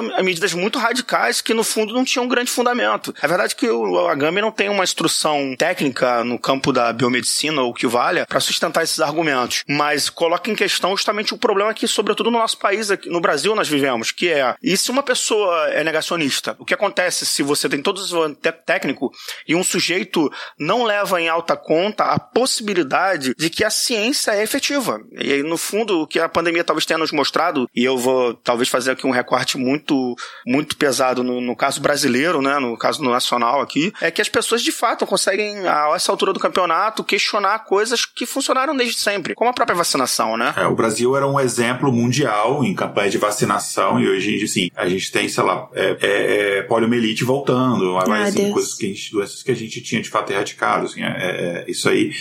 É, de todos os conspiracionistas e, e, e, e para mim os mais, igual terraplanista a gente tá risado, a gente, enfim, mas assim, anti-vacina para mim são pessoas que eu tenho vontade de, é, cara, me dá cinco minutos só de trocação pra eu poder arrebentar na porrada, porque assim, pessoas de fato morrem é, por esse tipo de coisa. É, então, né, gente, eu, eu tô vendo vocês falando, tipo, nossa, super dissertando, eu só queria cinco minutos de soco com uma pessoa dessa, porque eu não aguento mais. Né? Eu não tenho mais. Exatamente. Eu, eu tô achando lindo vocês ainda terem forças para falar alguma coisa, porque eu simplesmente já desisti, eu cansei, entendeu? cansei mesmo. É, não, é, é, é, é tenso. É, eu tô fazendo isso, eu tô falando assim porque eu tô no podcast, mas ao vivo eu tenho vontade de dar uma marretada também. Ah, mas que bom que temos vocês, porque eu já bati tanto a cabeça na parede em relação a isso que eu fico muito feliz quando alguém fala, porque eu não tenho mais forças, eu literalmente não consigo mais. Pois é. É porque esse assunto ele esbarra numa coisa muito interessante. É, por quê? Porque é estranho que hoje em dia as pessoas coloquem em xeque a possibilidade efetiva do conhecimento. Antigamente ninguém discutia quando levava o carro no mecânico, o cara falava, você vai ter que trocar isso. Você ia lá e trocava, aborrecido e trocava. Você não chegava num dentista e o cara fala, você vai ter que fazer um canal. E você não falava, você tem certeza disso, senhor dentista? Mas agora não, as pessoas são formadas em áreas é. técnicas no botequim, né? As pessoas sabem discutir é, ciência política no botequim e os caras acreditam que são capazes de colocar em suspensão, em dúvida, coisas que são bastante presentes, né? E há muito tempo. Meu pai falava um negócio de boteco, ele falava assim, o lugar de maior sabedoria do mundo, só que ele falava isso zoando, né? Ele falou, o lugar mais sabedoria do mundo não é a universidade, não são as bibliotecas e tal, não, é o bar, porque as pessoas ali, elas, elas sabem falar de qualquer assunto, de quântica a novela, Big Brother, qualquer assunto a galera é especialista. Ai, pois é. Mas enfim, agora todo mundo é especialista em futebol, né? Copa do Mundo sabe por que, que o Brasil foi eliminado, etc. É, incluindo, incluindo eu. Olha, essa Copa do Mundo ferrou meu bolão. É, vamos lá. É, qual que. Pergunta agora do. Essa também. Só pergunta fácil. Essa pergunta do Frank Arcos. Qual que é a razão da nossa existência? Ai, mano, se você souber, me ajuda, porque eu não sei. Eu tô aqui. Ai, nossa, esses dias eu tava tendo uma crise existencial muito forte. Agora eu vou contar uma coisa muito pessoal. Que agora eu tô tendo que trabalhar em São Paulo, né? O meu, o meu home office virou híbrido, então eu tenho que ir duas vezes por semana trabalhar em São Paulo. E a gente tá chegando no final do ano, né? Você trabalha numa editora, né? Você tá na editora, né? Eu trabalho numa editora de livro didático. Na verdade, eu trabalho numa editora de livro didático, sou produtora de conteúdo de podcast e ainda tô fazendo meu mestrado. Daí, eu moro em Campinas e eu tenho que ir pra lá. Tipo, eu amo meu trabalho, eu amo o que eu faço. Eu espero ser editora de livro didático pro PNLD para até, o, assim, o quanto eu puder. Gosto muito do que eu faço, eu acho que eu tô aplicando muito bem o que eu aprendi na faculdade, fico muito feliz em fazer o que eu faço. No entanto, porém, contudo, todavia, você ter que gastar quatro horas, tava ok eu gastando quatro horas indo de, de Campinas para São Paulo, São Paulo para Campinas, duas pra ir, duas pra voltar. Agora a gente tá chegando no final do ano. São Paulo é o limbo do universo, que você não consegue entrar naquela cidade do capeta. E daí eu não estou aguentando mais, porque a gente tá demorando umas três horas e meia, quase quatro horas só pra entrar na cidade de São Paulo. Você que mora em São Paulo, sinto muito. É... Daí eu tava pensando, tipo, repensando a minha vida. Caramba, quer dizer que eu, eu tô passando. Olha quanto tempo eu tô passando dentro de um carro para poder entrar numa cidade, sendo que eu poderia estar tá fazendo, sei lá, diversas outras coisas, mas eu estou tentando me locomover entre uma cidade e outra. E isso já tava me dando um pequeno faniquito, né? Tipo, o que eu estou fazendo na minha vida? É isso mesmo que eu tenho que fazer? Eu estou fazendo isso justamente por causa do capitalismo, porque eu preciso de dinheiro, ou porque isso é o que eu gosto de fazer e que eu quero fazer? Sabe? É muito difícil você falar qual é a razão da nossa existência, sendo que você entra nesses pormenores sabe? Que quando você vai levar para um plano superior ou então maior, eles não fazem o menor sentido. Então, tipo, desculpa, não consigo responder isso. E se eu tentar, eu vou entrar em parafuso, com toda certeza. É, e pode até ser a resposta 42, né? Mas. Você sabe o que é 42 na tabela ASCII? Tanto faz. É que eu não sei. Eu sei, eu sei 13, eu sei. Não sei o que é 42 na tabela. 40, eu acho que é ou tanto faz ou qualquer coisa. É mais ou menos isso na tabela que significa 42. Legal. É, eu não, enfim, essa é uma pergunta que o Marcelo pode falar com muito mais gabarito que a gente. Eu, eu tenho uma, isso é uma visão absolutamente não acadêmica pessoal. Eu acho que a razão da sua existência, eu acho que a busca de um sentido para a própria existência, eu acho que em si é uma razão é, por ela só. E o que eu tento fazer, e é, eu tento com T maiúsculo, porque a gente sabe que tem isso é, é, é mais uma, uma busca do que de fato uma realização. O que eu tento fazer para minha vida é eu tento fazer uma, eu tento ser uma diferença positiva sempre no meu dia a dia, fazer algo para mim, assim, para minha saúde, por exemplo, agora eu tô é, tentando cuidar mais da minha saúde e tal, para minha família e para a sociedade, para deixar alguma coisa, tentar deixar algum legado para as pessoas. O que eu acho que para mim o que me dá prazer e tal é a questão da educação. Eu gosto muito e hoje em dia eu não consigo mais estar numa sala de aula, então podcast é uma forma da gente tentar levar um pouquinho de conteúdo para as pessoas e tal. E a gente estava até conversando em off, né, Marcelo? O motivo que a gente começou o intervalo de confiança era tentar levar esse conhecimento para as pessoas comum, para a pessoa, sei lá, ler uma, uma notícia, sei lá. É, pessoa desorganizada, inclusive, isso foi o nosso primeiro episódio. Pessoas desorganizadas são mais inteligentes. Se você lê aquilo, você vê que na verdade é um grande baboseira, né? É um jornalista que não conseguiu interpretar um, um artigo científico sério. Mas enfim, mas isso, eu acho que é difícil talvez a gente encontrar uma resposta geral, né? Porque isso é muito do indivíduo. Né? É, assim, essa pergunta, que é a pergunta que todo mundo faz quando entra na Universidade de Filosofia, todo mundo, quando você fala para alguém qual é o curso que você faz ou fez, aí já lançam essa nos seus peitos, acreditando que você vai responder essa prontamente e que essa resposta vai ser absoluta. Bom, já dando a tristeza para muitos, não, não há resposta absoluta, mas claro que dependendo da perspectiva como você interprete isso, você vai ter é, aquilo que um filósofo alemão também muito, muito referenciado dentro da historiografia da filosofia, que é o Martin Heidegger. O Heidegger vai propor assim: é, o que está em jogo no, na nosso entendimento de existência é o fato que a gente percebe a nossa finitude. Na medida que você percebe a sua finitude, ou seja, eu nasci e vou morrer. E o que eu faço entre o momento que eu nasci e o momento que eu morri? E na hora que você percebe essa finitude, ele vai dizer que a gente se encontra num estado de angústia. E na medida que você se encontra nesse estado de angústia, o que, que você vai fazer? Você vai buscar aplicar sentido na sua existência. É verdade que dependendo, e aí, nesse sentido, o Igor não deu um, deu um tiro indiretamente correto, né? É, você, no fundo, busca sentido na sua vida porque isso é extremamente intimista, subjetivo e pessoal. Alguns vão apelar para o teológico, né? A qual é o sentido da vida? Eu vou apelar que a vida tem sentido na medida que uma transcendência é o motivo e a causa de tudo que é. Leia-se Deus. Né? Se há um Deus e Deus criou tudo, há um propósito. Existem aqueles mais céticos, é um ateu mais tradicional, vai apontar que a vida não tem menor sentido. Logo, tanto faz.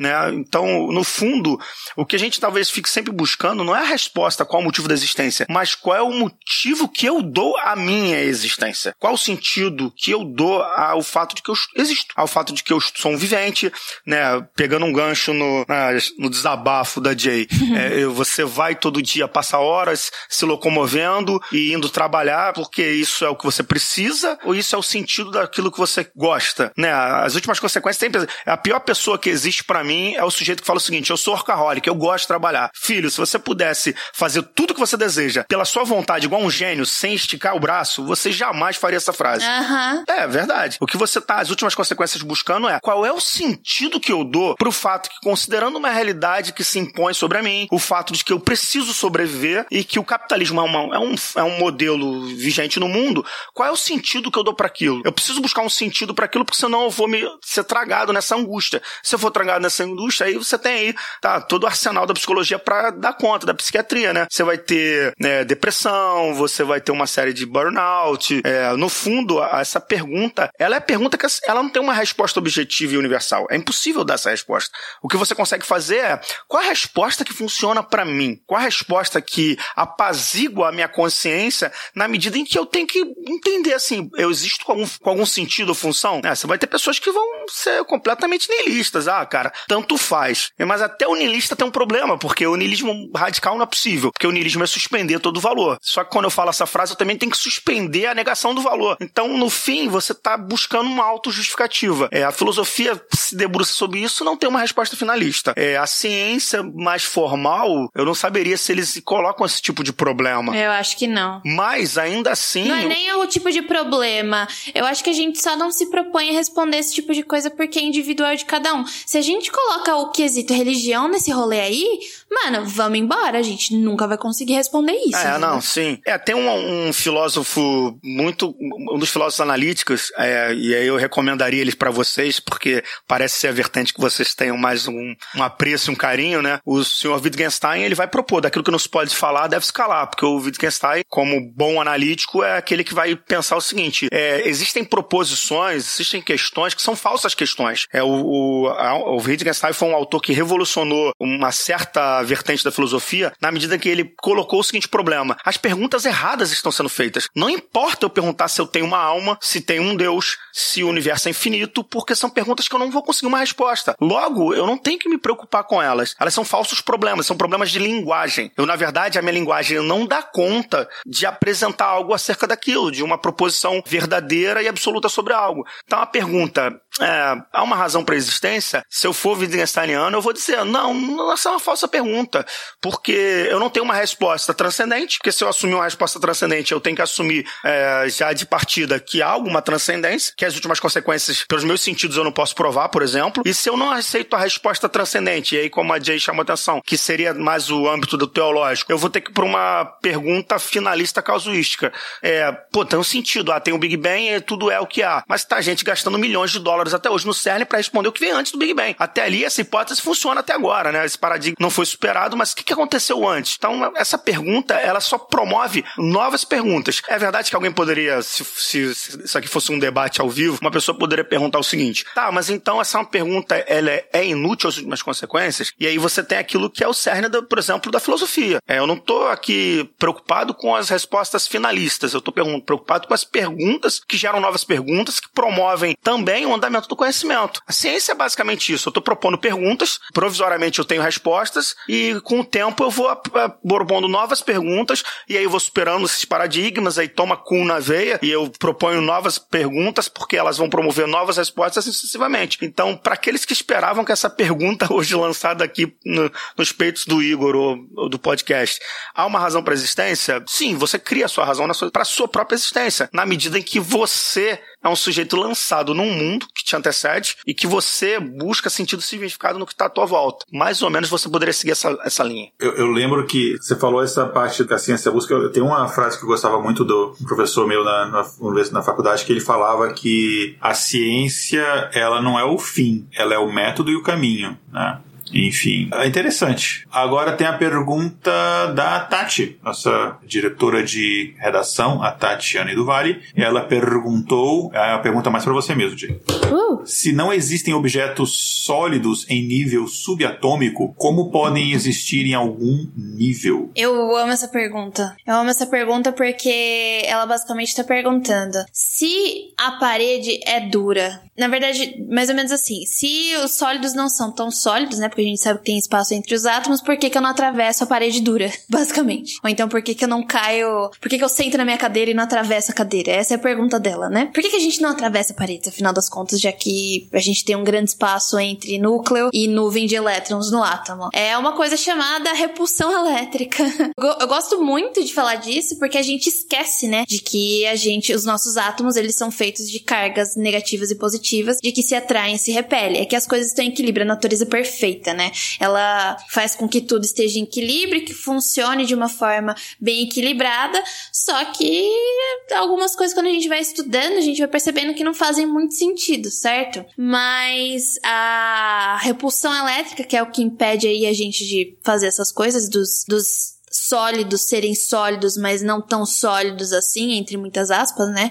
Porque a gente tá falando dos espaços que são vazios ali no, nos átomos. O que a gente tá falando basicamente é que quando a gente coloca uma mão na parede, tenta empurrar ela para poder atravessar, a gente não consegue porque os elétrons que tem na, na, minha mão e os elétrons que tem na parede, eles estão se fazendo uma repulsão, né? Eles não estão se atraindo, eles estão se, se reprimindo, não. Eu quero falar que eles estão se reprimindo, mas eles não estão se reprimindo. Eles não vão se atrair. Então, por causa dessa repulsão que a gente não consegue atravessar as coisas, né? Então, basicamente, se não existem objetos sólidos em, em nível subatômico, o que que faz com que a gente não atravesse as coisas é por causa da repulsão mesmo. Eu acho ótimo que a gente esquece desse fator no dia a dia É, então não adianta você chegar lá, você, sei lá, pegar um objeto e falar, você foi pego, você pegou esse objeto, você pegou esse objeto, isso aqui. Não, eu não peguei porque na verdade meus átomos nunca tocaram. Não, não adianta jogar esse carro, não. É, é. é, é eu, o que eu acho interessante é que a gente estava discutindo isso no editor esses dias. É que os, os átomos, eles estão vibrando, ponto final. Eles estão vibrando nos sólidos também. Só que a vibração, ela é menor do que nos outros estados da matéria, né? No estado gasoso e no estado líquido. Mas eles continuam vibrando. Então, chega um momento que você, que tá ali aprendendo isso, acho que se você não pensou sobre isso, não sei. Mas eu, quando eu aprendi, eu falei assim, mas pô, então por que, que as coisas são duras, né? Eu tô aqui batendo na minha mesa. Por que as coisas são duras se eles estão vibrando de fato e se tem espaço entre os átomos? Então, tem essa questão da repulsão elétrica, que por sinal é uma das forças, né? A gente tem a força gravitação, a força gravitacional, força fraca, força forte, força nuclear. E essas repulsões aí, eletrônicas, eletromagnéticas, elas estão nessa jogada. Legal, adorei a resposta. É, e a pergunta. Agora a gente tem uma pergunta aqui do Rui Guilherme. Essa também é bem interessante. Só queria perguntar uma coisa, né? As questões de física, Vral, as questões de filosofia pro Igor. Tá, tá, tá, tá, tá. É, é, a, a, o quão a, fi, a física com, acaba sendo um pouco mais direta, tipo, olha, gente, é isso, entendeu? Não tem muito mais o que se debater sobre. Tá aqui, tá aqui essa fórmula para você aprender a calcular isso. Não posso é. mais falar sobre porque é isso. Ah, mas quântica nem é assim, não. Não, jamais. Ah, ah, inclusive eu vi uma piada. eu vi uma piada hoje. Tem essas, esses memes do Chimbinha, melhor guitarrista do mundo, né? Eu vi hoje assim, cara, o Chimbinha é tão bom que ele toca nas cordas da teoria das cordas. Ele não toca nem no, na guitarra. Ah! Muito bom. é, enfim, quem sabe um dia até um episódio, hein, Jay? Não sei se, se é, é, loucura demais, mas enfim, vamos lá. Pergunta me do... chame, não, me chame porque me chame porque eu tô usando na minha tese. Eu tive que estudar sobre teoria das cordas, eu não sabia porcaria nenhuma. Agora eu sei alguma coisa, porque não é não faz parte do meu campo. Eu sou física, mas eu não sei tudo, tá? Por isso que provavelmente se eu falar alguma coisa aqui posso estar errada porque a minha área é outra. Mas eu estudei, então eu acho que eu já consigo falar sem falar tanta groselha. Olha, que legal. Ah, maneiro. Perfeito. Perfeito. Podia ser pior. Alguém podia assistir Interestelar e dizer que dá conta, né? né? É, sou formado em física pelo Interstellar, né? É, ah, tem alguma pessoa, uma galera que mandou boa noite, o André Moreira, boa noite, e o Guilherme Yuki mandaram boa noite aqui, falaram que chegar atrasado, não tem problema não, gente. Pergunta do Rui Guilherme, por que que a gente sonha Interessante, né? Eu, deixo, eu vou falar depois. Uma parte que eu li, mas é mais de uma. É uma teoria que é difícil a gente. A teoria não, é uma hipótese que é difícil a gente comprovar, mas uma ótica da, da evolução. Mas eu vou, eu vou primeiro escutar. E aí, por que, que a gente sonha? O que, que a filosofia fala sobre isso? Ou a física, não sei se a física já estudou sobre isso. Ah, a física, eu só sei falar da parte química, né? E da parte neurológica, que é o que eu sei. Mas vamos deixar aí pro Marcelo. Vai, Marcelo, brilha, brilha pra nós. ah, legal, né? Vocês gostam de dar os tiros mais pesados na gente, né? Vocês acham que, que a gente tem a resposta final? Filosofia é só pergunta, não, gente. Então... No fundo, ela faz mais pergunta que qualquer outra coisa. Não necessariamente você vai ter as respostas pra gente, mas eu acho que você elucida muito bem a pergunta do qual a gente pode pensar sobre as nossas eventuais respostas. Tipo, não a gente, mas acho que até as pessoas que estão ouvindo, né? É, conforme se vai dissertando e filosofando literalmente, porque eu acho que filosofia, ela é um exercício, um exercício quase que contínuo, você começa a tirar as suas próprias conclusões e elas não necessariamente vão ser iguais para mim ou para você, né? É, a Jay sem querer saber, ela é um pouco heideggeriana, porque é? a pergunta mais difícil é o que é filosofia, porque no fundo você não tem uma resposta última também. E aí o Heidegger tem uma resposta meio canhestra de manual de filosofia que é: se você faz a pergunta que é filosofia, você já está fazendo filosofia. Mas vamos lá, é se teria algum trabalho, alguma linha na filosofia que vai discutir sonho. Um, algum autor em específico eu não saberia dizer, mas por exemplo, ela é uma das hipóteses que o próprio Descartes coloca para discutir a questão da validade do nosso conhecimento e do que é necessário para buscar conhecimento, né? Para validação metodológica daquilo que a gente vai chamar de conhecimento. Claro, as respostas eh, da biomedicina, da química, elas são, são muito mais é, seguras. Nós sonhamos porque o nosso cérebro, enquanto estamos dormindo, a nossa consciência continua funcionando porque a nossa, nosso cérebro, que é bioquímico, ele continua produzindo sinais. E a questão que está em jogo é esses sinais são, são o quê? Eles são memória? Eles são uma discussão de alguma coisa que nós tivemos? Eles são invenção? É, eu me lembro porque quando eu dou aula de Descartes, e uma das, das, das argumentos do, do Descartes na, nas meditações é: e se no fundo nós estivéssemos sonhando? Que é uma das perguntas que ele usa para colocar em xeque a validade dos sentidos. Como agora, eu estou falando com vocês, todos me escutam, seja pelo intermédio do computador, eu poderia estar ao vivo, eu estou aqui vendo com a câmera aberta é, o Igor, mas e se eu estiver sonhando que eu estou num podcast e fazendo um podcast? E se as últimas consequências não está todo mundo agora dormindo e sonhando? A consciência de quem está sonhando isso? É possível validar que não estaria sonhando? Isso é verdade? E aí a parte mais divertida dessa pergunta, e sobretudo para mim que da área escolar, né, é quando você coloca essa pergunta, a primeira resposta que vem em jogo é: "Não, eu tô acordado, eu tô te vendo, eu tô te ouvindo". Tá, mas e se você sentir? E aí eu sempre uso a referência que talvez quase todo professor de filosofia use. E se tudo não fosse como na Matrix do filme? Porque no fundo nós recebemos impulsos elétricos. É, o nosso, nossos sentidos captam o mundo exterior e o nosso cérebro interpreta esses sinais de um modo que nós podemos dizer que é visão, audição, tato. É, e se isso não estiver acontecendo agora? Então, no fundo, é, por que sonhamos, tirando qualquer possibilidade de responder isso com conhecimento médico, biológico, no fundo a nossa consciência ela continua operando. A revelia de estarmos num estado desperto ou não. O ponto é que, que talvez seja a pergunta é não é porque sonhamos, é porque sonhamos o que sonhamos. É, se eu fosse um empirista, que são é, uma das vertentes que a gente pode falar do, da ciência, se eu for um empirista, eu estou sempre considerando que tudo aquilo que eu sou capaz de formular, tudo aquilo que eu sou capaz de dizer enquanto conhecimento, é tudo aquilo que, os, que a minha experiência sensível é capaz de captar, né? Se eu sou capaz de falar é, o que é o calor, eu tenho que ter tido a experiência de sentir, né, uh, o calor. Se eu sou capaz de falar o que é a experiência do oxigênio, eu tenho que ser capaz, pelos meus sentidos, de ter respirado É, e se os meus sonhos, o que, que são os meus sonhos? Eles criam coisas muitas vezes que nós não tivemos experiência. Todo mundo aqui come, anda e respira. Então, em algum momento, você já sonhou que está andando, ou que está comendo, né, ou que está fazendo alguma atividade ordinária. Mas aí vem o problema. E quando você sonha que tem um dinossauro correndo atrás de você, né? Como é que o seu cérebro foi capaz de, de sua consciência criou essa representação de uma coisa que você nunca teve contato de fato? Então, por que sonhamos? A, a resposta por que sonhamos, talvez, tá, eu vou deixar essa bola esse gancho para Jay, mas a questão em jogo mais interessante, me parece, é porque sonhamos as coisas que sonhamos. A nossa consciência está nos dando informações, está nos trazendo memória ou está inventando coisas. No empirismo clássico, é, seja no David Hume ou do John Locke, onde eles consideravam a hipótese mais geral, aqui vou sintetizar ao máximo. Todo mundo nasce como uma folha em branco. Assim, você não tem experiência de nada.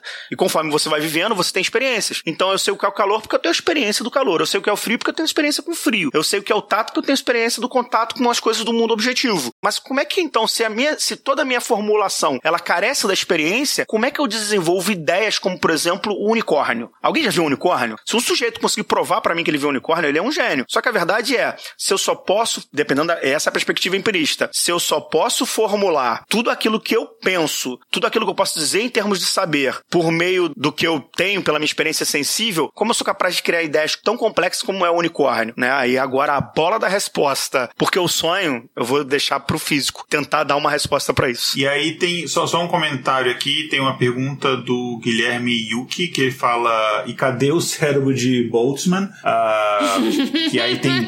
É, aí, cara, isso aí, se deixar a gente começar a entrar nesse negócio aí, a gente vai horas aqui. Só fazer um outro alto jabá aqui, a gente tem um episódio muito, muito, assim, na minha opinião, que eu adorei gravar, que é um episódio antigo, é o nosso episódio 32, em que a gente fala sobre Deixa eu ver se eu consigo pegar o título exato dele. Mas é o 32 que a gente fala sobre a teoria da simulação, que é essa teoria do Matrix. Tá? A gente fala sobre a teoria, só que a gente explora ela mais numa ótica.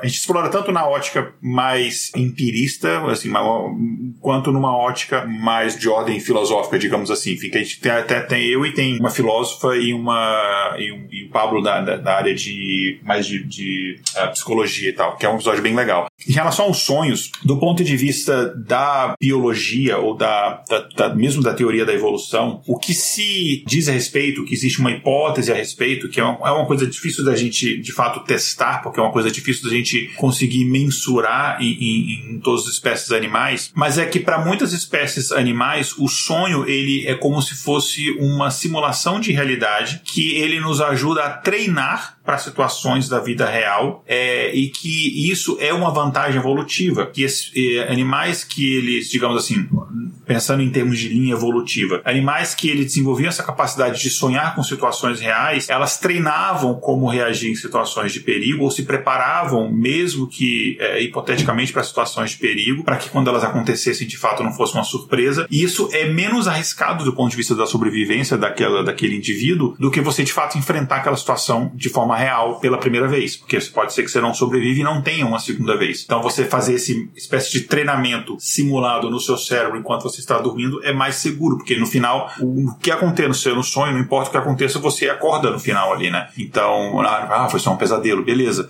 Então é meio que uma hipótese do ponto de vista da, evolução, porque que, porque no final isso é um processo que ele acontece dentro do cérebro, ele é um processo é, físico, biológico, químico, etc. Por que que isso existe, porque que todas as pessoas sonham e desde da infância a gente tem é, essa característica, porque animais também sonham é, não é uma característica apenas do, dos primatas, por exemplo, não, é, é uma característica até onde se sabe dos, dos mamíferos, né? É, a gente não, não, não conseguiu observar ainda sonhos em, em, animais que não fossem, não sejam mamíferos, a gente não consegue descartar que não existe, porque é uma coisa que é difícil a gente medir, mas enfim, é, essa é a explicação, é, puxando mais pro lado das, das biológicas. E aí, Jay, você ia falar alguma coisa? Eu te interrompi? Ou... Não, gente, eu não tenho muito o que dizer sobre sonhos, a não ser a questão neurológica, tipo, de algumas explicações explicações e as especulações das funções do sonho. Mas é isso aí, eu acho que tinha que ter um episódio só de sonho, né? Que dá para falar sobre tudo isso. Mas basicamente é,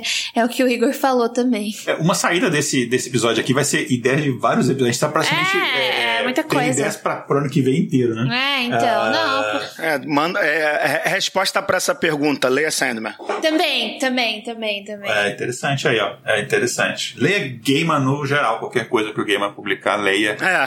Que é, é, um porto seguro. Só dando um gancho maior desses processos neurológicos aí, é, o que a gente sonha, dá, o processo do sonhar explica muita coisa que a gente tem sobre é, paralisias do sono, apneia do sono, então são muitas questões fisiológicas também. Eu acho super interessante, né? Então vale a pena dar uma olhadinha pesquisada que, tipo, se for ficar falando sobre como funciona o sonho, a gente vai, vai ser mais uma hora de podcast. é. é, mas assim, eu só queria fazer uma interpelação à pergunta do Guilherme, assim assim, como falsei um sonho, a gente consegue controlar sonho? A verdade é que o sonho é o mais próximo que eu daria uma resposta disso é o que o filósofo Deleuze vai falar, por exemplo, sobre memória. A, memória é a nossa capacidade de trazer à tona experiências, né? O problema é que a gente não controla a memória. Se eu falar para você assim, é, o que você fez ontem, você vai começar a descrever para mim o máximo de precisão que você puder, mas a, a ordem você vai conseguir determinar. Mas onde é o começo desse filme e o fim dele, você vai ter problema. Você vai, pode começar a inserir coisas ou deixar em aberto algumas coisas. Então, na medida em que enquanto estamos no nosso estado de é, não vigilância, né, o, enquanto estivermos com a nossa consciência um nível de frequência cerebral mais baixo, dormindo, a, gente, a nossa vontade não está atuante, né? Você não consegue controlar um, um, sonho as últimas consequências. Se eu não consigo controlar um sonho as últimas consequências, porque a minha vontade não está ali naquele momento, eu consigo falsear um sonho, né? Acho que é, é por isso que quando a, eu remeto à consideração cartesiana, bom, e se eu tiver de fato dormindo e sonhando. o máximo que a gente consegue responder é: peraí, mas existem coisas que se eu é, considerar, eu vou perceber que talvez eu esteja sonhando. Se eu estiver voando, eu tenho consciência, a nossa consciência objetiva sabe que eu não sou capaz de voar sem algum tipo de instrumento, né, para tal. Então ali, talvez nesse momento, eu consiga, a minha consciência consegue adquirir uma resposta positiva. Não, eu tô sonhando. Mas eu tô comendo, eu consigo? Então eu não consigo falsear um sonho na medida em que eu não consigo controlar essa memória que a minha consciência cria. Opa, o Guilherme, ó, o Guilherme é um debatedor, hein? é, eu, aqui, então o Guilherme mandou aqui, que tá acompanhando aqui ao vivo. Cara, olha só, cuidado quando for ler Deleuze, que vai ser pesado é. aí, porque é muita, Deleuze quer falar desse assunto em muitos lugares. Bacana. É, agora a gente está se encaminhando aqui para as duas últimas perguntas. E a gente tem a pergunta aqui então do João Emanuel de Souza: Como conciliar a ciência com saberes tradicionais? Ah, eu acho que eu dei uma pinceladinha mais pra, é, antes, né? Quando eu falei da, das comunidades quilombolas, quando eu falei. Gente, é o seguinte, quando eu falei também das escolas do MST, eu acho que assim, é, eu posso ter tido minha graduação. Eu sou graduada em física, fiz aqui na Unicamp, e daí eu descobri que eu sou uma pessoa muito bem articulada falando, não achava, mas aparentemente eu consegui dar aulas, e daí comecei a dar aulas durante muito tempo. E eu percebi que eu gostava muito de fazer parte da educação, e isso também também me ajudou muito com o meu processo de aprendizagem. Acreditem ou não, eu aprendi a aprender quando eu já estava no mestrado. Eu descobri qual era o meu processo de aprendizagem que funcionava para mim, que isso é uma coisa que tipo, ah, isso é culpa da escola? Não, porque tem um professor com 50 alunos numa sala de aula, ele tem que passar um conteúdo que ele foi obrigado a passar e nem 100%, nem 100% não, nunca que 100% dos alunos vão conseguir absorver tudo aquilo no curto período de tempo que se tem no ensino fundamental, médio, médio, etc, né? Então, tipo, para você entender seu jeito de aprender, né, seu processo de aprendizagem, às vezes é uma caminhada que você também vai ter que percorrer de forma individual, né? É mais ou menos como a gente aprende.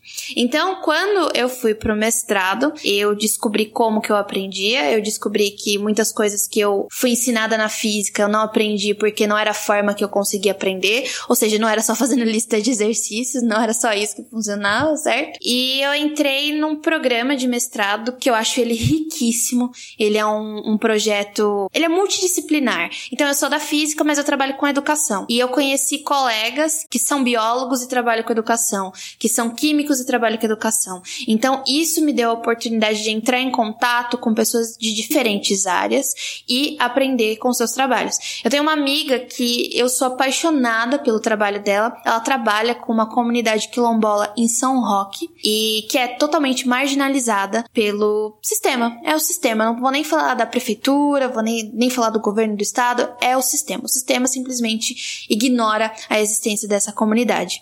E ela começou a, a, a faculdade que ela fez, tinha projetos nessa comunidade, e ela começou a se envolver. E ela viu que muitos dos processos de aprendizagem dentro dessa comunidade faziam sentido da gente também incorporar nas escolas que a gente tem nas grandes cidades. Vamos chamar de grandes cidades, mas nesse não termo termo certo, tá? Não lembro agora o termo certo. Quando ela começou a contar isso, eu comecei a conhecer a, a, a, o trabalho dela, comecei a ler as pessoas que ela lia, comecei a ver sobre decolonialidade. Eu falei assim, gente, isso aqui é 100% essa pergunta que acabaram de fazer, né? Como conciliar a ciência com saberes tradicionais? O que é ciência, né? A gente tem uma. Toda a visão de conhecimento que a gente tem é muito europeu, né?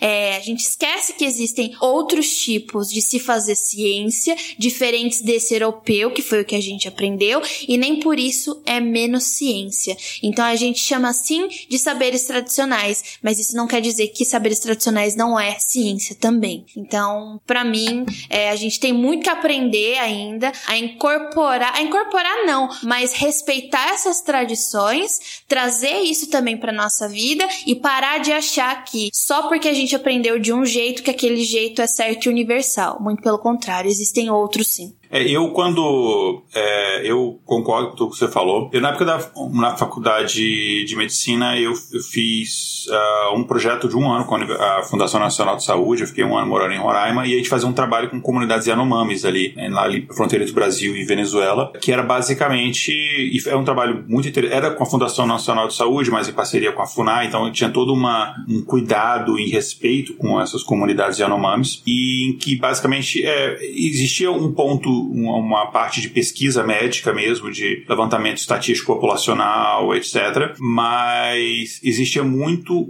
uma troca de a, é, a gente aprender como as pessoas, principalmente mais idosas ali da, daquela comunidade, é, usavam aquele conhecimento passado de forma oral, de geração para geração, para tratar da saúde das pessoas, enfim, o que, o que, por exemplo, termos práticos, assim, o que você fazia quando a pessoa estava com febre ou tinha sintoma disso, daquilo, é, e o, o que que tinha em relação ao conhecimento e a gente trazia algumas coisas para eles também, mas tudo ali dentro do que eles tinham em termos de recurso e realidade, dentro da né? cultura, é realidade. da realidade deles. É uma realidade diferente da nossa. Não só foi uma aula para mim de, de humildade, de que você chega muito pomposo, é, com aquela sua visão de que, não, é. E assim, eu tinha 20 anos, é, foi exatamente 20 anos, foi 97. Então, assim, conhecimento zero de, de, de, mundo e tal. A minha visão, assim, mesmo antes da primeira visita, quando eu entrei no projeto, era aquela coisa muito de. Sal, sabe aquela coisa de. que depois você acaba percebendo, salva, entre a Salvador Branco, que Ai. vou ajudar aqueles ignorantes. Putz. Na primeira reunião, o cara que vai fazer a, o nosso curso de iniciação, ele já quebra isso. Fala, ó, se você chegar com essa posição aqui, você já pode levantar e sair, que não é o nosso objetivo aqui. E foi muito bacana por isso, que falou, ó, é uma troca, é um conhecimento e não sei o quê. Então, que a gente não levava nenhum tipo de equipamento médico, nesse tipo de coisa. Então, a gente, inclusive, foi um aprendizado de própria medicina para mim, porque você não usava nenhum dos equipamentos, aparelhos para, sei lá, ferir pressão, não sei o que. Você tinha que tentar, é, até mesmo com toque, esse tipo de coisa, ter, ter, ter, é, ter esse tipo de tratamento com aquelas pessoas. E a gente aprendeu, digamos, de todo troca, troca de conhecimento, eu acho que a gente aprendeu 90% e talvez a gente deixava ali 10% de alguma coisa ou outra. E, e foi uma aula de humildade de você ver, não, cara, existe muito conhecimento aqui. Esses caras nunca tiveram contato com nada do que a gente tem de teoria de, de médica de, ou de biologia. Os caras não sabem o que, que é, sei lá, uma célula, mas tem muito conhecimento ali que, cara, a gente usa palavras diferentes, terminologias diferentes, a gente usa um monte de coisa muito mais caro, mas a gente é, é o que a gente faz. O jeito deles tratarem, por exemplo, uma pessoa com febre e tal. E sem contar que eles eram muito mais saudáveis do que a gente no geral, até questão de hábitos diários, alimentação, etc, né? Então, assim, é, é possível sim. Eu acho, até e,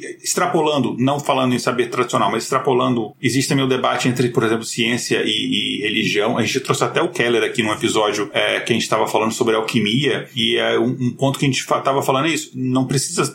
São áreas que não precisam ser inimigas necessariamente, claro. Jamais. Se a, se a religião ela tenta chegar dentro das escolas e, e, e ensinar, sei lá, a teoria da arca de Noé, alguma coisa assim, aí, claro, é uma outra questão. Deixa eu só dar meu, meu um centavo de pitaco, um centavo de pitaco, que também aprendi, aprendi na, no mestrado ali um artigo sensacional. Vocês sabem que a teoria do Big Bang é uma teoria cristã, né? Porque ela é uma teoria que supostamente comprovaria Deus.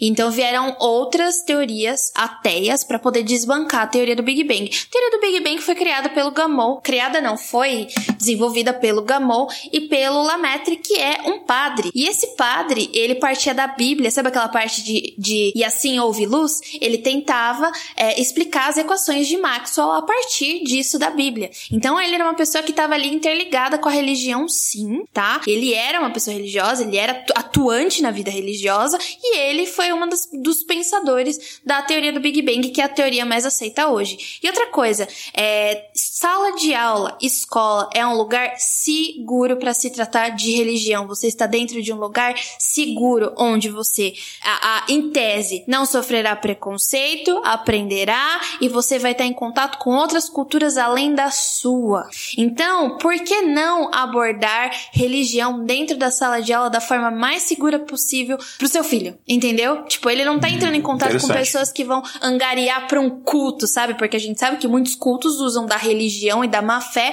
pra, né, é, simplesmente surrupiar as pessoas. Então, você tá dentro da escola, você tá ali com profissionais que estudaram para lidar com respeito por outras religiões, respeito por outras culturas. Só que o problema é que, quando eu li esse texto, foi tipo, ah, a gente vai tratar sobre evolução da cosmologia, né, a evolução dos cientistas que produziram a cosmologia até o que ela é hoje e como isso pode ser aliado à religião ensinada na sala de aula. Quando foram perguntar para os professores que tiveram essa aula aí, para eles usarem com os alunos deles, a maior parte dos professores decidiram que era muito interessante a pesquisa, porém eles não usariam por causa dos pais, que os pais eram os grandes, é, era grande fator problemático de não quererem abordar sobre religião dentro da sala de aula, que é uma coisa muito triste. Então tem uma questão também aí muito cultural. Eu particularmente ia ficar muito feliz em poder ensinar religião dessa forma, a partir da ciência, a partir da cosmologia, mas a gente tem essas barreiras, né? Enfim, e ficou aí o meu um centavo de, de opinião sobre isso. Legal. Algum comentário sobre, esse, sobre essa pergunta? Então vou dar meu um real de contribuição a isso. Vamos lá. Tenho, porque eu tive, eh, ela tá falando isso, mas eu tive essa experiência mais de uma vez em sala de aula. Sobretudo porque primeiro é um senso comum de que a pessoa que tem aula de filosofia, ou dê aula de filosofia, ela necessariamente é, é ateu, que é uma estupidez. O que mais existe é filósofo cristão. Mas eu, talvez, e até um, eu até tendo a concordar com a fala da Jay, e ela pode ser sistematizada do seguinte modo. O problema não é ter uma religião quanto um tipo de saber, ele é só um outro tipo de representação de um fenômeno que lhe escapa. O problema é quando isso não afeta aquilo que é o regime do político. Por quê? Porque o, se você pensar que é, boa parte do criacionismo é, ele é uma, uma tentativa de justificação para todo o regime de causalidade do que é, ou seja, da existência, o que está em jogo no teológico é ele é um conjunto moral. E aí vem um problema. Porque ele não é só uma tentativa de muito outra forma de explicar um fenômeno. Ele é um conjunto moral. Se você pegar a própria Bíblia ou qualquer documento cristão que sirva historicamente, ele é todo um conjunto de preceitos morais que tentam é, elucidar o que eu posso e o que eu não posso fazer. Então o problema não é levar até a discussão para a sala de aula ou se, o, se a religião, a teologia é um saber válido. A questão é o quanto dessa moralidade dentro daquele discurso ela deve ser empreendida como o modelo de funcionalidade social, né? Porque se você pensar em coisas como é, a mulher não pode fazer isso ou aquilo, ela tem que respeitar o seu lar e o seu casamento. Tá, mas isso é um preceito moral, isso não tem a ver com saber. Então, talvez grande parte da discussão, quando a gente fala de é, saberes tradicionais e, sobretudo, os teológicos, é o problema moral que está implicado aqui, né? Porque quando a gente fala na ciência grosso modo, a ciência assim, bruta e mais universalista, a gente não está falando de moralidade. É verdade que a ciência ela tem que ter um nível de moralidade nela, né? Vou lembrar de Oppenheimer, faltou bastante moralidade ali, faltou um pouco de ética e o cara teria evitado uma série de problemas. Mas é, eu concordo com o que a Jay falou, porque é uma palavra que hoje em dia na academia é a mais estudada e é uma das nossas heranças trágicas, que é o saber decolonial. Assim, por que, que todo saber universalizado e funcional é o saber eurocêntrico? Não há outros saberes, sabe? Uma doula, ela não tem uma formação médica, mas ela tem a competência de um médico para gerir a chegada de, de alguém à vida. Então, é, você por muito tempo foi talvez cuidado pela sua avó tomando chá e sei lá, aplicando reza e você pode questionar é, a funcionalidade disso, mas negar que em nenhum episódio é, há uma causalidade disso é temerário para dizer o mínimo, né? Boa parte do saber talvez se oriunde no senso comum. Na verdade, a gente, quando vai, inclusive, há uma discussão na filosofia assim, talvez a filosofia comece um pouco com o senso comum, porque se eu não tenho um senso comum, eu não levo a crítica. É, eu não posso me manter no senso comum. O senso comum, ele promove a pergunta. A física também, viu? A física também começa do senso comum.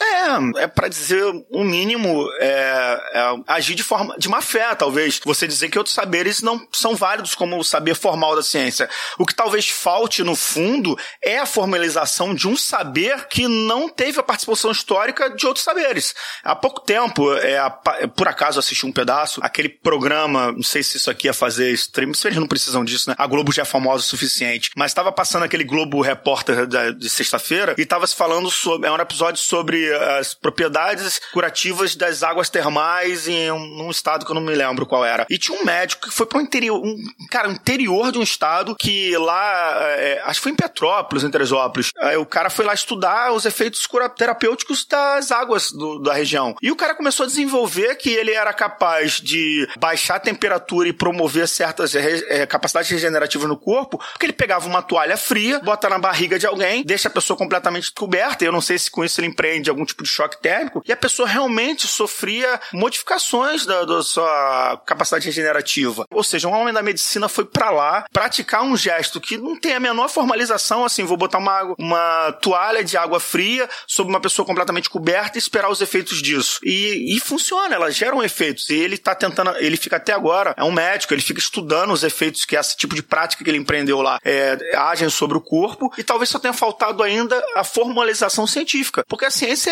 é, a nossa capacidade de o quê? Formular representações sobre o um mundo objetivo, né?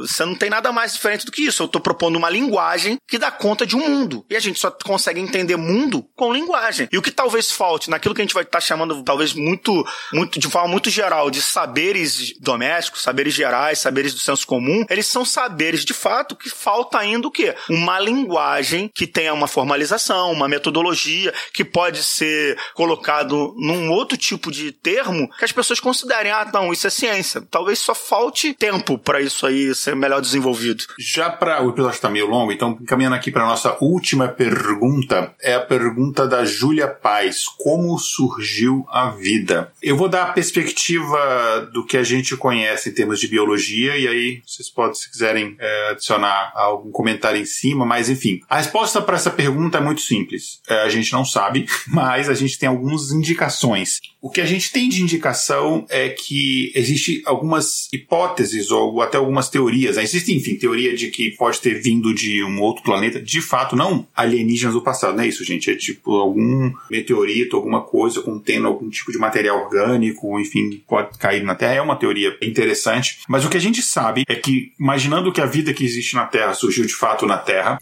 ela surgiu muito pouco tempo depois que as condições para o surgimento dela se tornassem possíveis. E condições para o surgimento dela é a Terra estar tá numa temperatura é, um pouco mais amena, não tá o sei lá, inferno de Vênus como estava antes. A gente ter água e a gente ter os materiais orgânicos necessários. Fala material orgânico, está falando basicamente de carbono, nitrogênio, oxigênio, hidrogênio, enfim, são esses elementos básicos da vida como a gente conhece na Terra. Quando tô falando assim, é sempre o que a gente conhece na Terra, porque é o que a gente conhece, né? A gente não tem uh, formas ainda de, de, de, saber isso como seria diferente, sei lá, em outro local. Então, e provavelmente foi, é, você tem determinados tipos de componentes, que, sei lá, de, de, de moléculas que elas foram se agrupando e você gerou uma diferenciação daquele grupo de moléculas do ambiente, do resto. Então, você tem, criou, alguma espécie de, sei lá, de parede, que não era nem parede celular, enfim, alguma coisa, uma proto-membrana, que isolava este, esse ser do outro. E aí você tem os elementos que a gente considera o que é o elemento da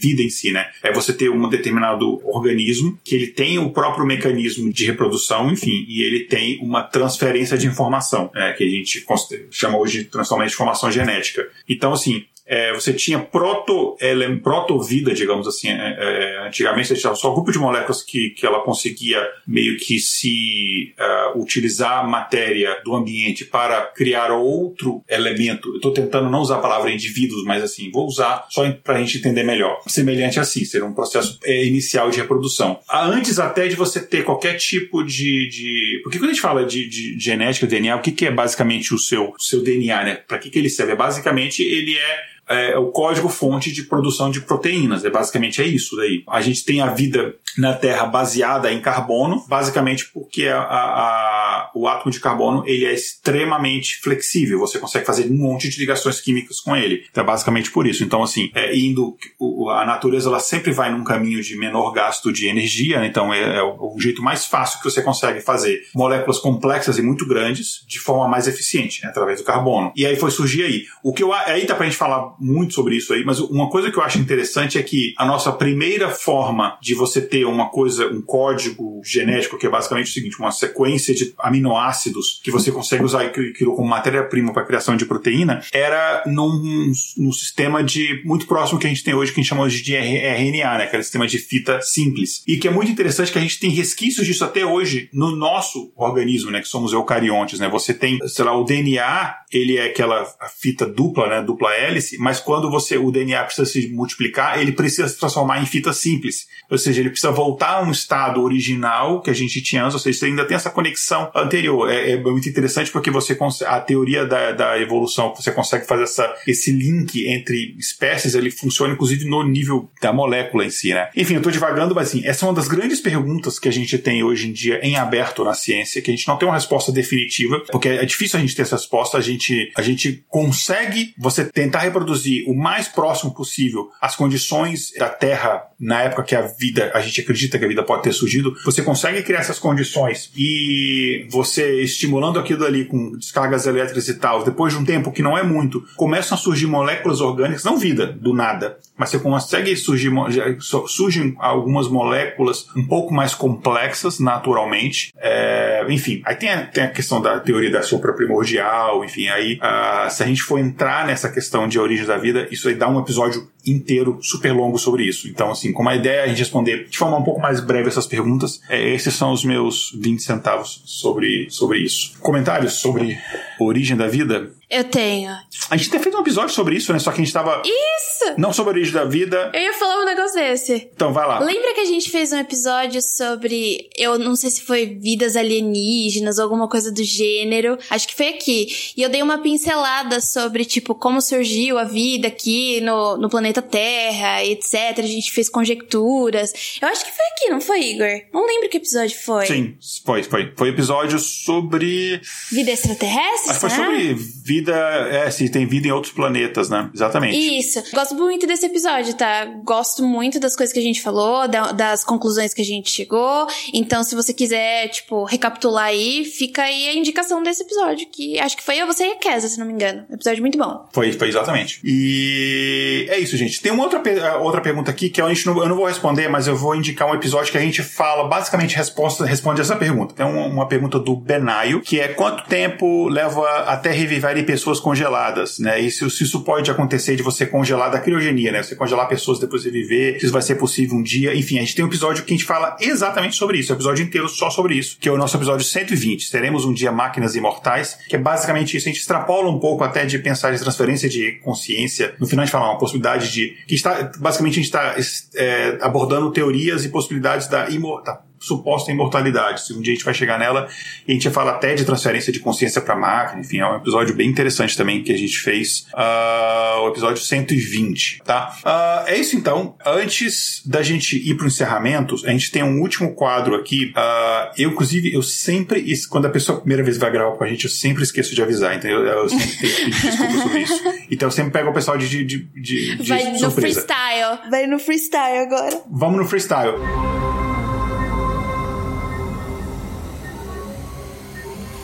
Espaço Amostral.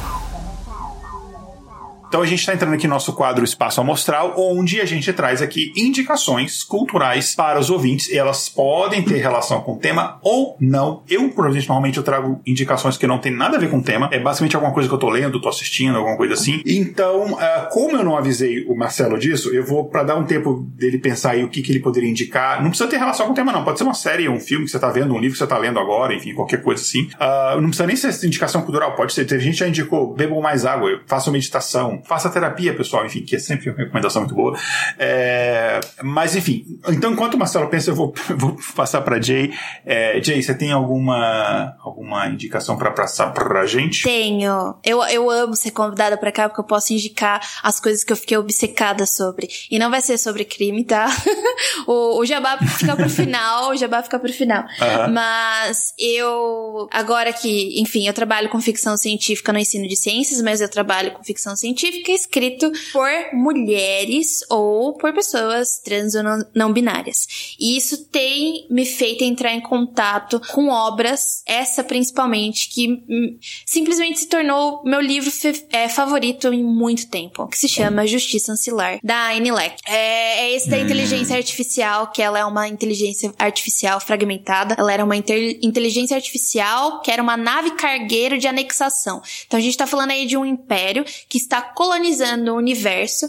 Ele não diz direito se é uma raça alienígena ou humana, mas a gente sabe que não é nem humano nem alienígena de fato, né? É só um império. Se tratam como um império, ponto final. Essa nave cargueiro que fazia anexações, colonizava outros lugares, acabou sendo destruída, só que ela tinha ancilares. O que são ancilares? Ancilares ou auxiliares, né? São as pessoas que foram mortas na anexação de outros planetas, elas foram conservadas, suas mentes resetadas e elas foram ligadas nessas naves poderosas que fazem as anexações. Então, são também conhecidos como soldados zumbis. Acontece uma treta nesse império Império, explodem essa nave, só que uma dessas ancilares, uma dessas auxiliares consegue fugir e daí é onde começa a vingança da busca dessa inteligência artificial que quebra muito com os estereótipos de inteligências artificiais que a gente conhece na ficção científica. É, esse livro ganhou o prêmio, é, acho que ganhou Hugo, ganhou Nebula e ele é escrito de uma forma muito interessante que é essa raça aí, ela não reconhece gênero. Então, para quebrar esse problema, a autora decidiu que todo mundo ia ser usado no feminino. Então, a gente fala de soldadas, a gente fala de naves mulheres. Então, é bem legal, é uma experiência muito legal de se ler a história. Me deu, sabe aquele respiro que você tem de tipo, ai, tô lendo tanta ficção científica, às vezes você tem umas narrativas um pouco parecidas. Eu tive um respiro porque é óbvio que tem algumas coisas parecidas, mas é inovador entre muitas aspas. É um respiro mesmo. Então fica aí minha indicação. Infelizmente é uma trilogia. Já vi a editora Aleph falando que vai lançar o segundo livro ano que vem. Fica aí a minha forte recomendação. Eu gostei muito desse livro. Eu tô muito feliz em poder trabalhar com esse livro. Muito legal. É... Marcelo, pensou alguma coisa para indicar? Claro, gostei da recomendação dela, vou procurar. É, na verdade, considerando o tema que a gente falou, tem duas coisas assim que me vêm logo à minha memória. Primeiro é a obra máxima do Arthur Clarke para mim, que é O Fim da Infância. Né? Não sei se é uma coisa muito conhecida, mas no Fim da Infância ela começa quando em um dia, é, em cima da capital de vários países, naves alienígenas aparecem. Aquela cena do Independence Day, da nave gigante, em cima da capital do Washington, que torna o meu ódio por esse filme cada vez maior, porque ele roubou uma ideia explícita, é, acontece. E aí, durante 30 anos, essas naves ficam orbitando em cima das capitais de, dos principais países e nada acontece. E um belo dia, é, eles se manifestam e pedem um representante do, da humanidade para dialogar com eles, porque eles chegam dizendo que vão é, entregar o conhecimento deles, o avanço científico deles, para o aperfeiçoamento da humanidade. E aí é escolhido o secretário-geral da ONU, e durante muito tempo a, a história tem um largo largo salto temporal e que a humanidade começa realmente a se avançar tecnologicamente e com, com isso, inclusive, exime vários dos problemas que vivemos ainda hoje, a guerra, a fome, a, a, a, o crime em geral. Por quê? Porque um avanço tecnológico é de tal ordem que a gente começa a mitigar os problemas que a gente tem socialmente. A única questão nesse livro muito interessante, que está talvez em jogo na questão de discutir os saberes formais e os saberes não formais, é que essa entidade alienígena que aparece e que a gente poderia fazer uma analogia sei lá, Deus, é que a humanidade, o representante da ONU, ele nunca vê quem é a raça alienígena que está promovendo esse, essa incursão, esse socorro científico. Até o dia que eles avisam, vocês não estão preparados para nos saberem quem somos nós e como, por que que eles ajudamos.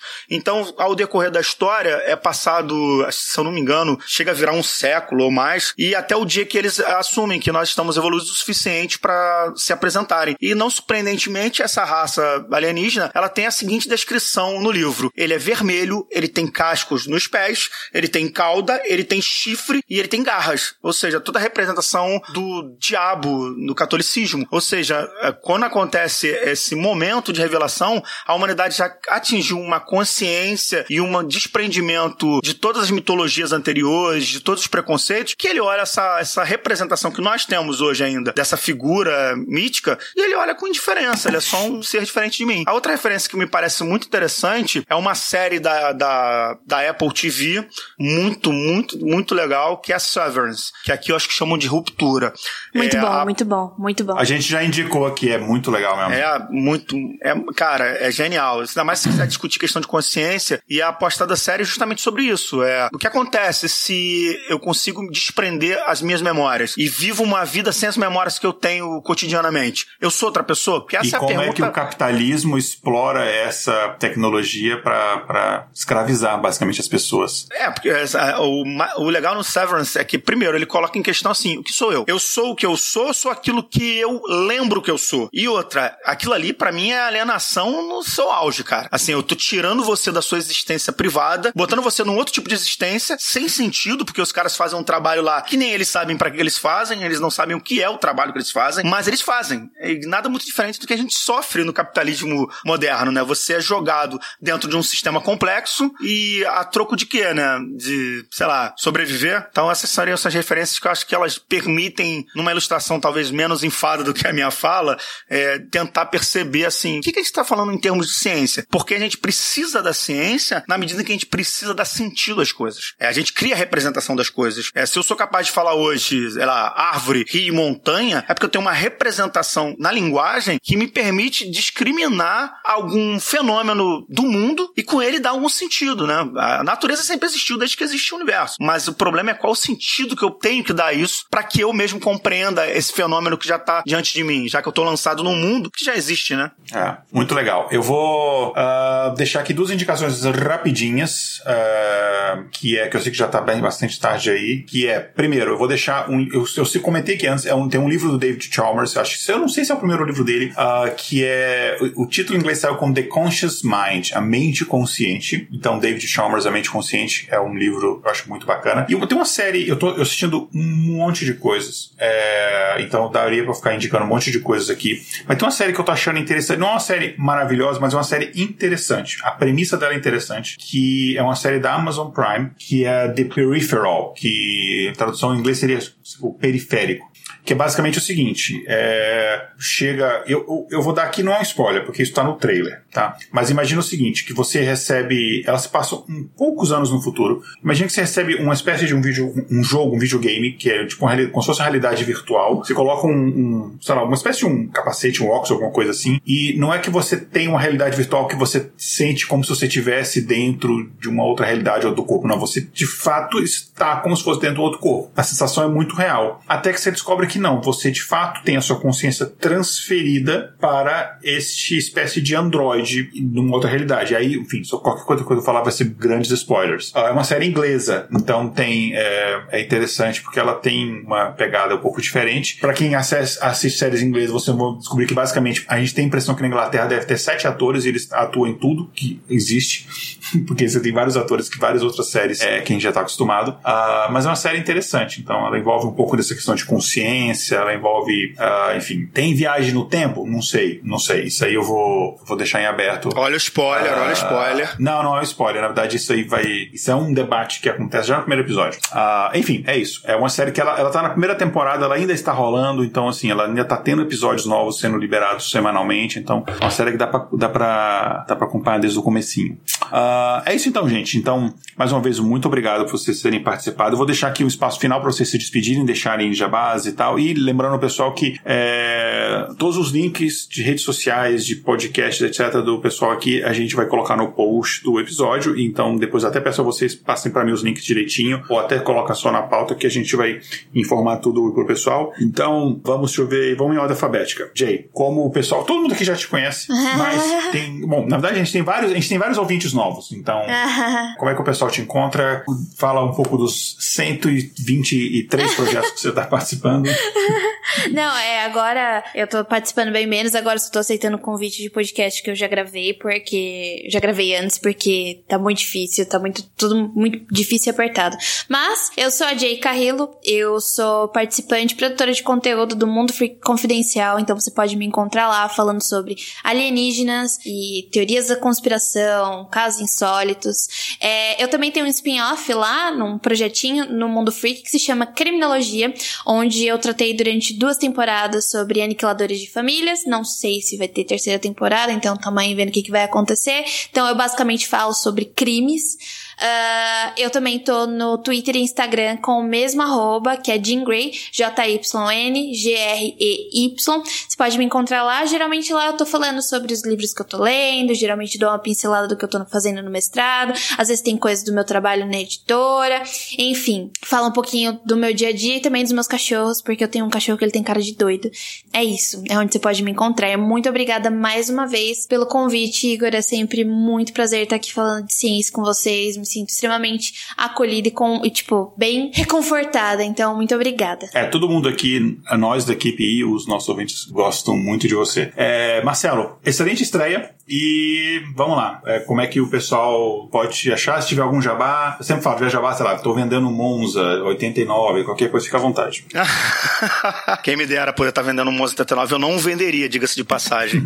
é, é, não, é assim, eu havia comentado com, com o Igor em off, é a experiência completamente nova para mim. Eu pouco escuto podcast, mas achei uma experiência interessante. É, percebo que talvez seja melhor assistir mais podcast para até poder poder ter uma dinâmica melhor, porque é um outro veículo de distribuição de conhecimento, se não de conhecimento estrito senso, pelo menos de debate, né? Eu atuo como professor, né? E estou é, basicamente ainda hoje numa labuta diária de é, a importância do saber, né? E considerando atualmente o momento aqui que a gente vive, nacional, né? Onde a ignorância, o obscurantismo se fazem presentes, é o momento é esse, de ter mais veículos de, de informação como esse, ou pelo menos de discussão, né? Porque a filosofia está muito mais preocupada com a discussão do que a resposta finalista. É, agradeço muito o convite, Igor, e a Alane que fez o comentário. Agradeço a Jay, virei um novo fã. É, só, só a parte de criminologia que eu não, não, busco muito saber isso. Existem até livros interessantes, tenho certeza. Tem um livro muito interessante sobre um, um jornalista da New Yorker, em que ele tem um artigo em que ele propôs um caso que aconteceu, um caso real. É, o cara era, se eu não me engano, engano, para minha decepção, ele era alguém que era oriundo da área de filosofia e ele quis testar certos é, pressupostos filosóficos de alguns autores e ele matou uma pessoa e tentou formular um conjunto de evidências que não levassem a ele. Ele quis botar em xeque assim: se eu não tenho evidências, eu cometi um crime. Esse caso rodou anos até que um policial identificou porque esse cara lançou um livro em que ele é era uma ficção a princípio, né? E nesse livro ele descreve o contato de uma pessoa com um terceiro e que ele mata essa pessoa para testar hipóteses filosóficas. Ou seja, o cara escreveu um livro sobre o crime que ele cometeu. Eu conheço esse caso, infelizmente. Que loucura. Eu conheço esse caso. Pesadíssimo. É, eu não conhecia, não. É, então, é. Caraca. É, eu não vi o filme, tem um filme um, baseado nisso, tem um filme com Jim Carrey, mas eu não quis ver. Mas o artigo é muito interessante, é que eu não tô me lembrando o nome do livro. É ele saiu aqui no, no, traduzido como uma coletânea. Uhum. E ele é um artigo que coloca em xeque uma série de coisas. Por exemplo, a de evidência. É, se eu tenho algo escrito, uma foto, a narrativa de alguém, ele serve às últimas consequências como a evidência final, né? Se eu deixar aqui, se eu anotar num papel como é que foi o podcast de hoje e colocar aqui que no meio do podcast o Igor levantou e jogou a cadeira pro alto e eu enterrar isso na cápsula do tempo, daqui a 100 anos alguém tirar e alguém ler, a pessoa vai tomar isso como verdade? Aconteceu? Foi um fato? Ou isso é uma invenção? Isso é um problema aí filosófico muito interessante. É isso aí. Então é isso, gente. Obrigado. Obrigado a todo mundo que acompanhou ao vivo. Obrigado pessoal que tá ouvindo depois de editado o episódio. É, um grande abraço e, como é o último episódio do ano aqui, desejar aqui é, Feliz Natal, Ano Novo para todo mundo é, e até então a nossa próxima temporada. Mas acompanha a gente no grupo dos ouvintes, nas redes sociais, no YouTube, que a gente vai tentar lançar alguns conteúdinhos extras aí nas férias, beleza? Tchau, tchau. Então, gente, acho que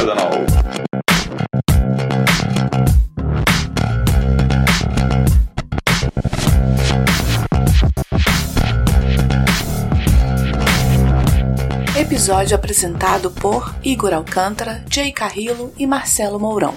Pauta escrita por Tatiane do Vale. Vitrine, Júlia Frois com a colaboração de uma inteligência artificial. Vinhetas, Rafael Chino e Léo Oliveira. Voz das vinhetas, Letícia Dacker e Mariana Lima. Direção de redação, Tatiane do Vale. Redes sociais, Késia Nogueira e Tatiane do Vale. Gerência de projetos, Késia Nogueira. Edição, Léo Oliveira.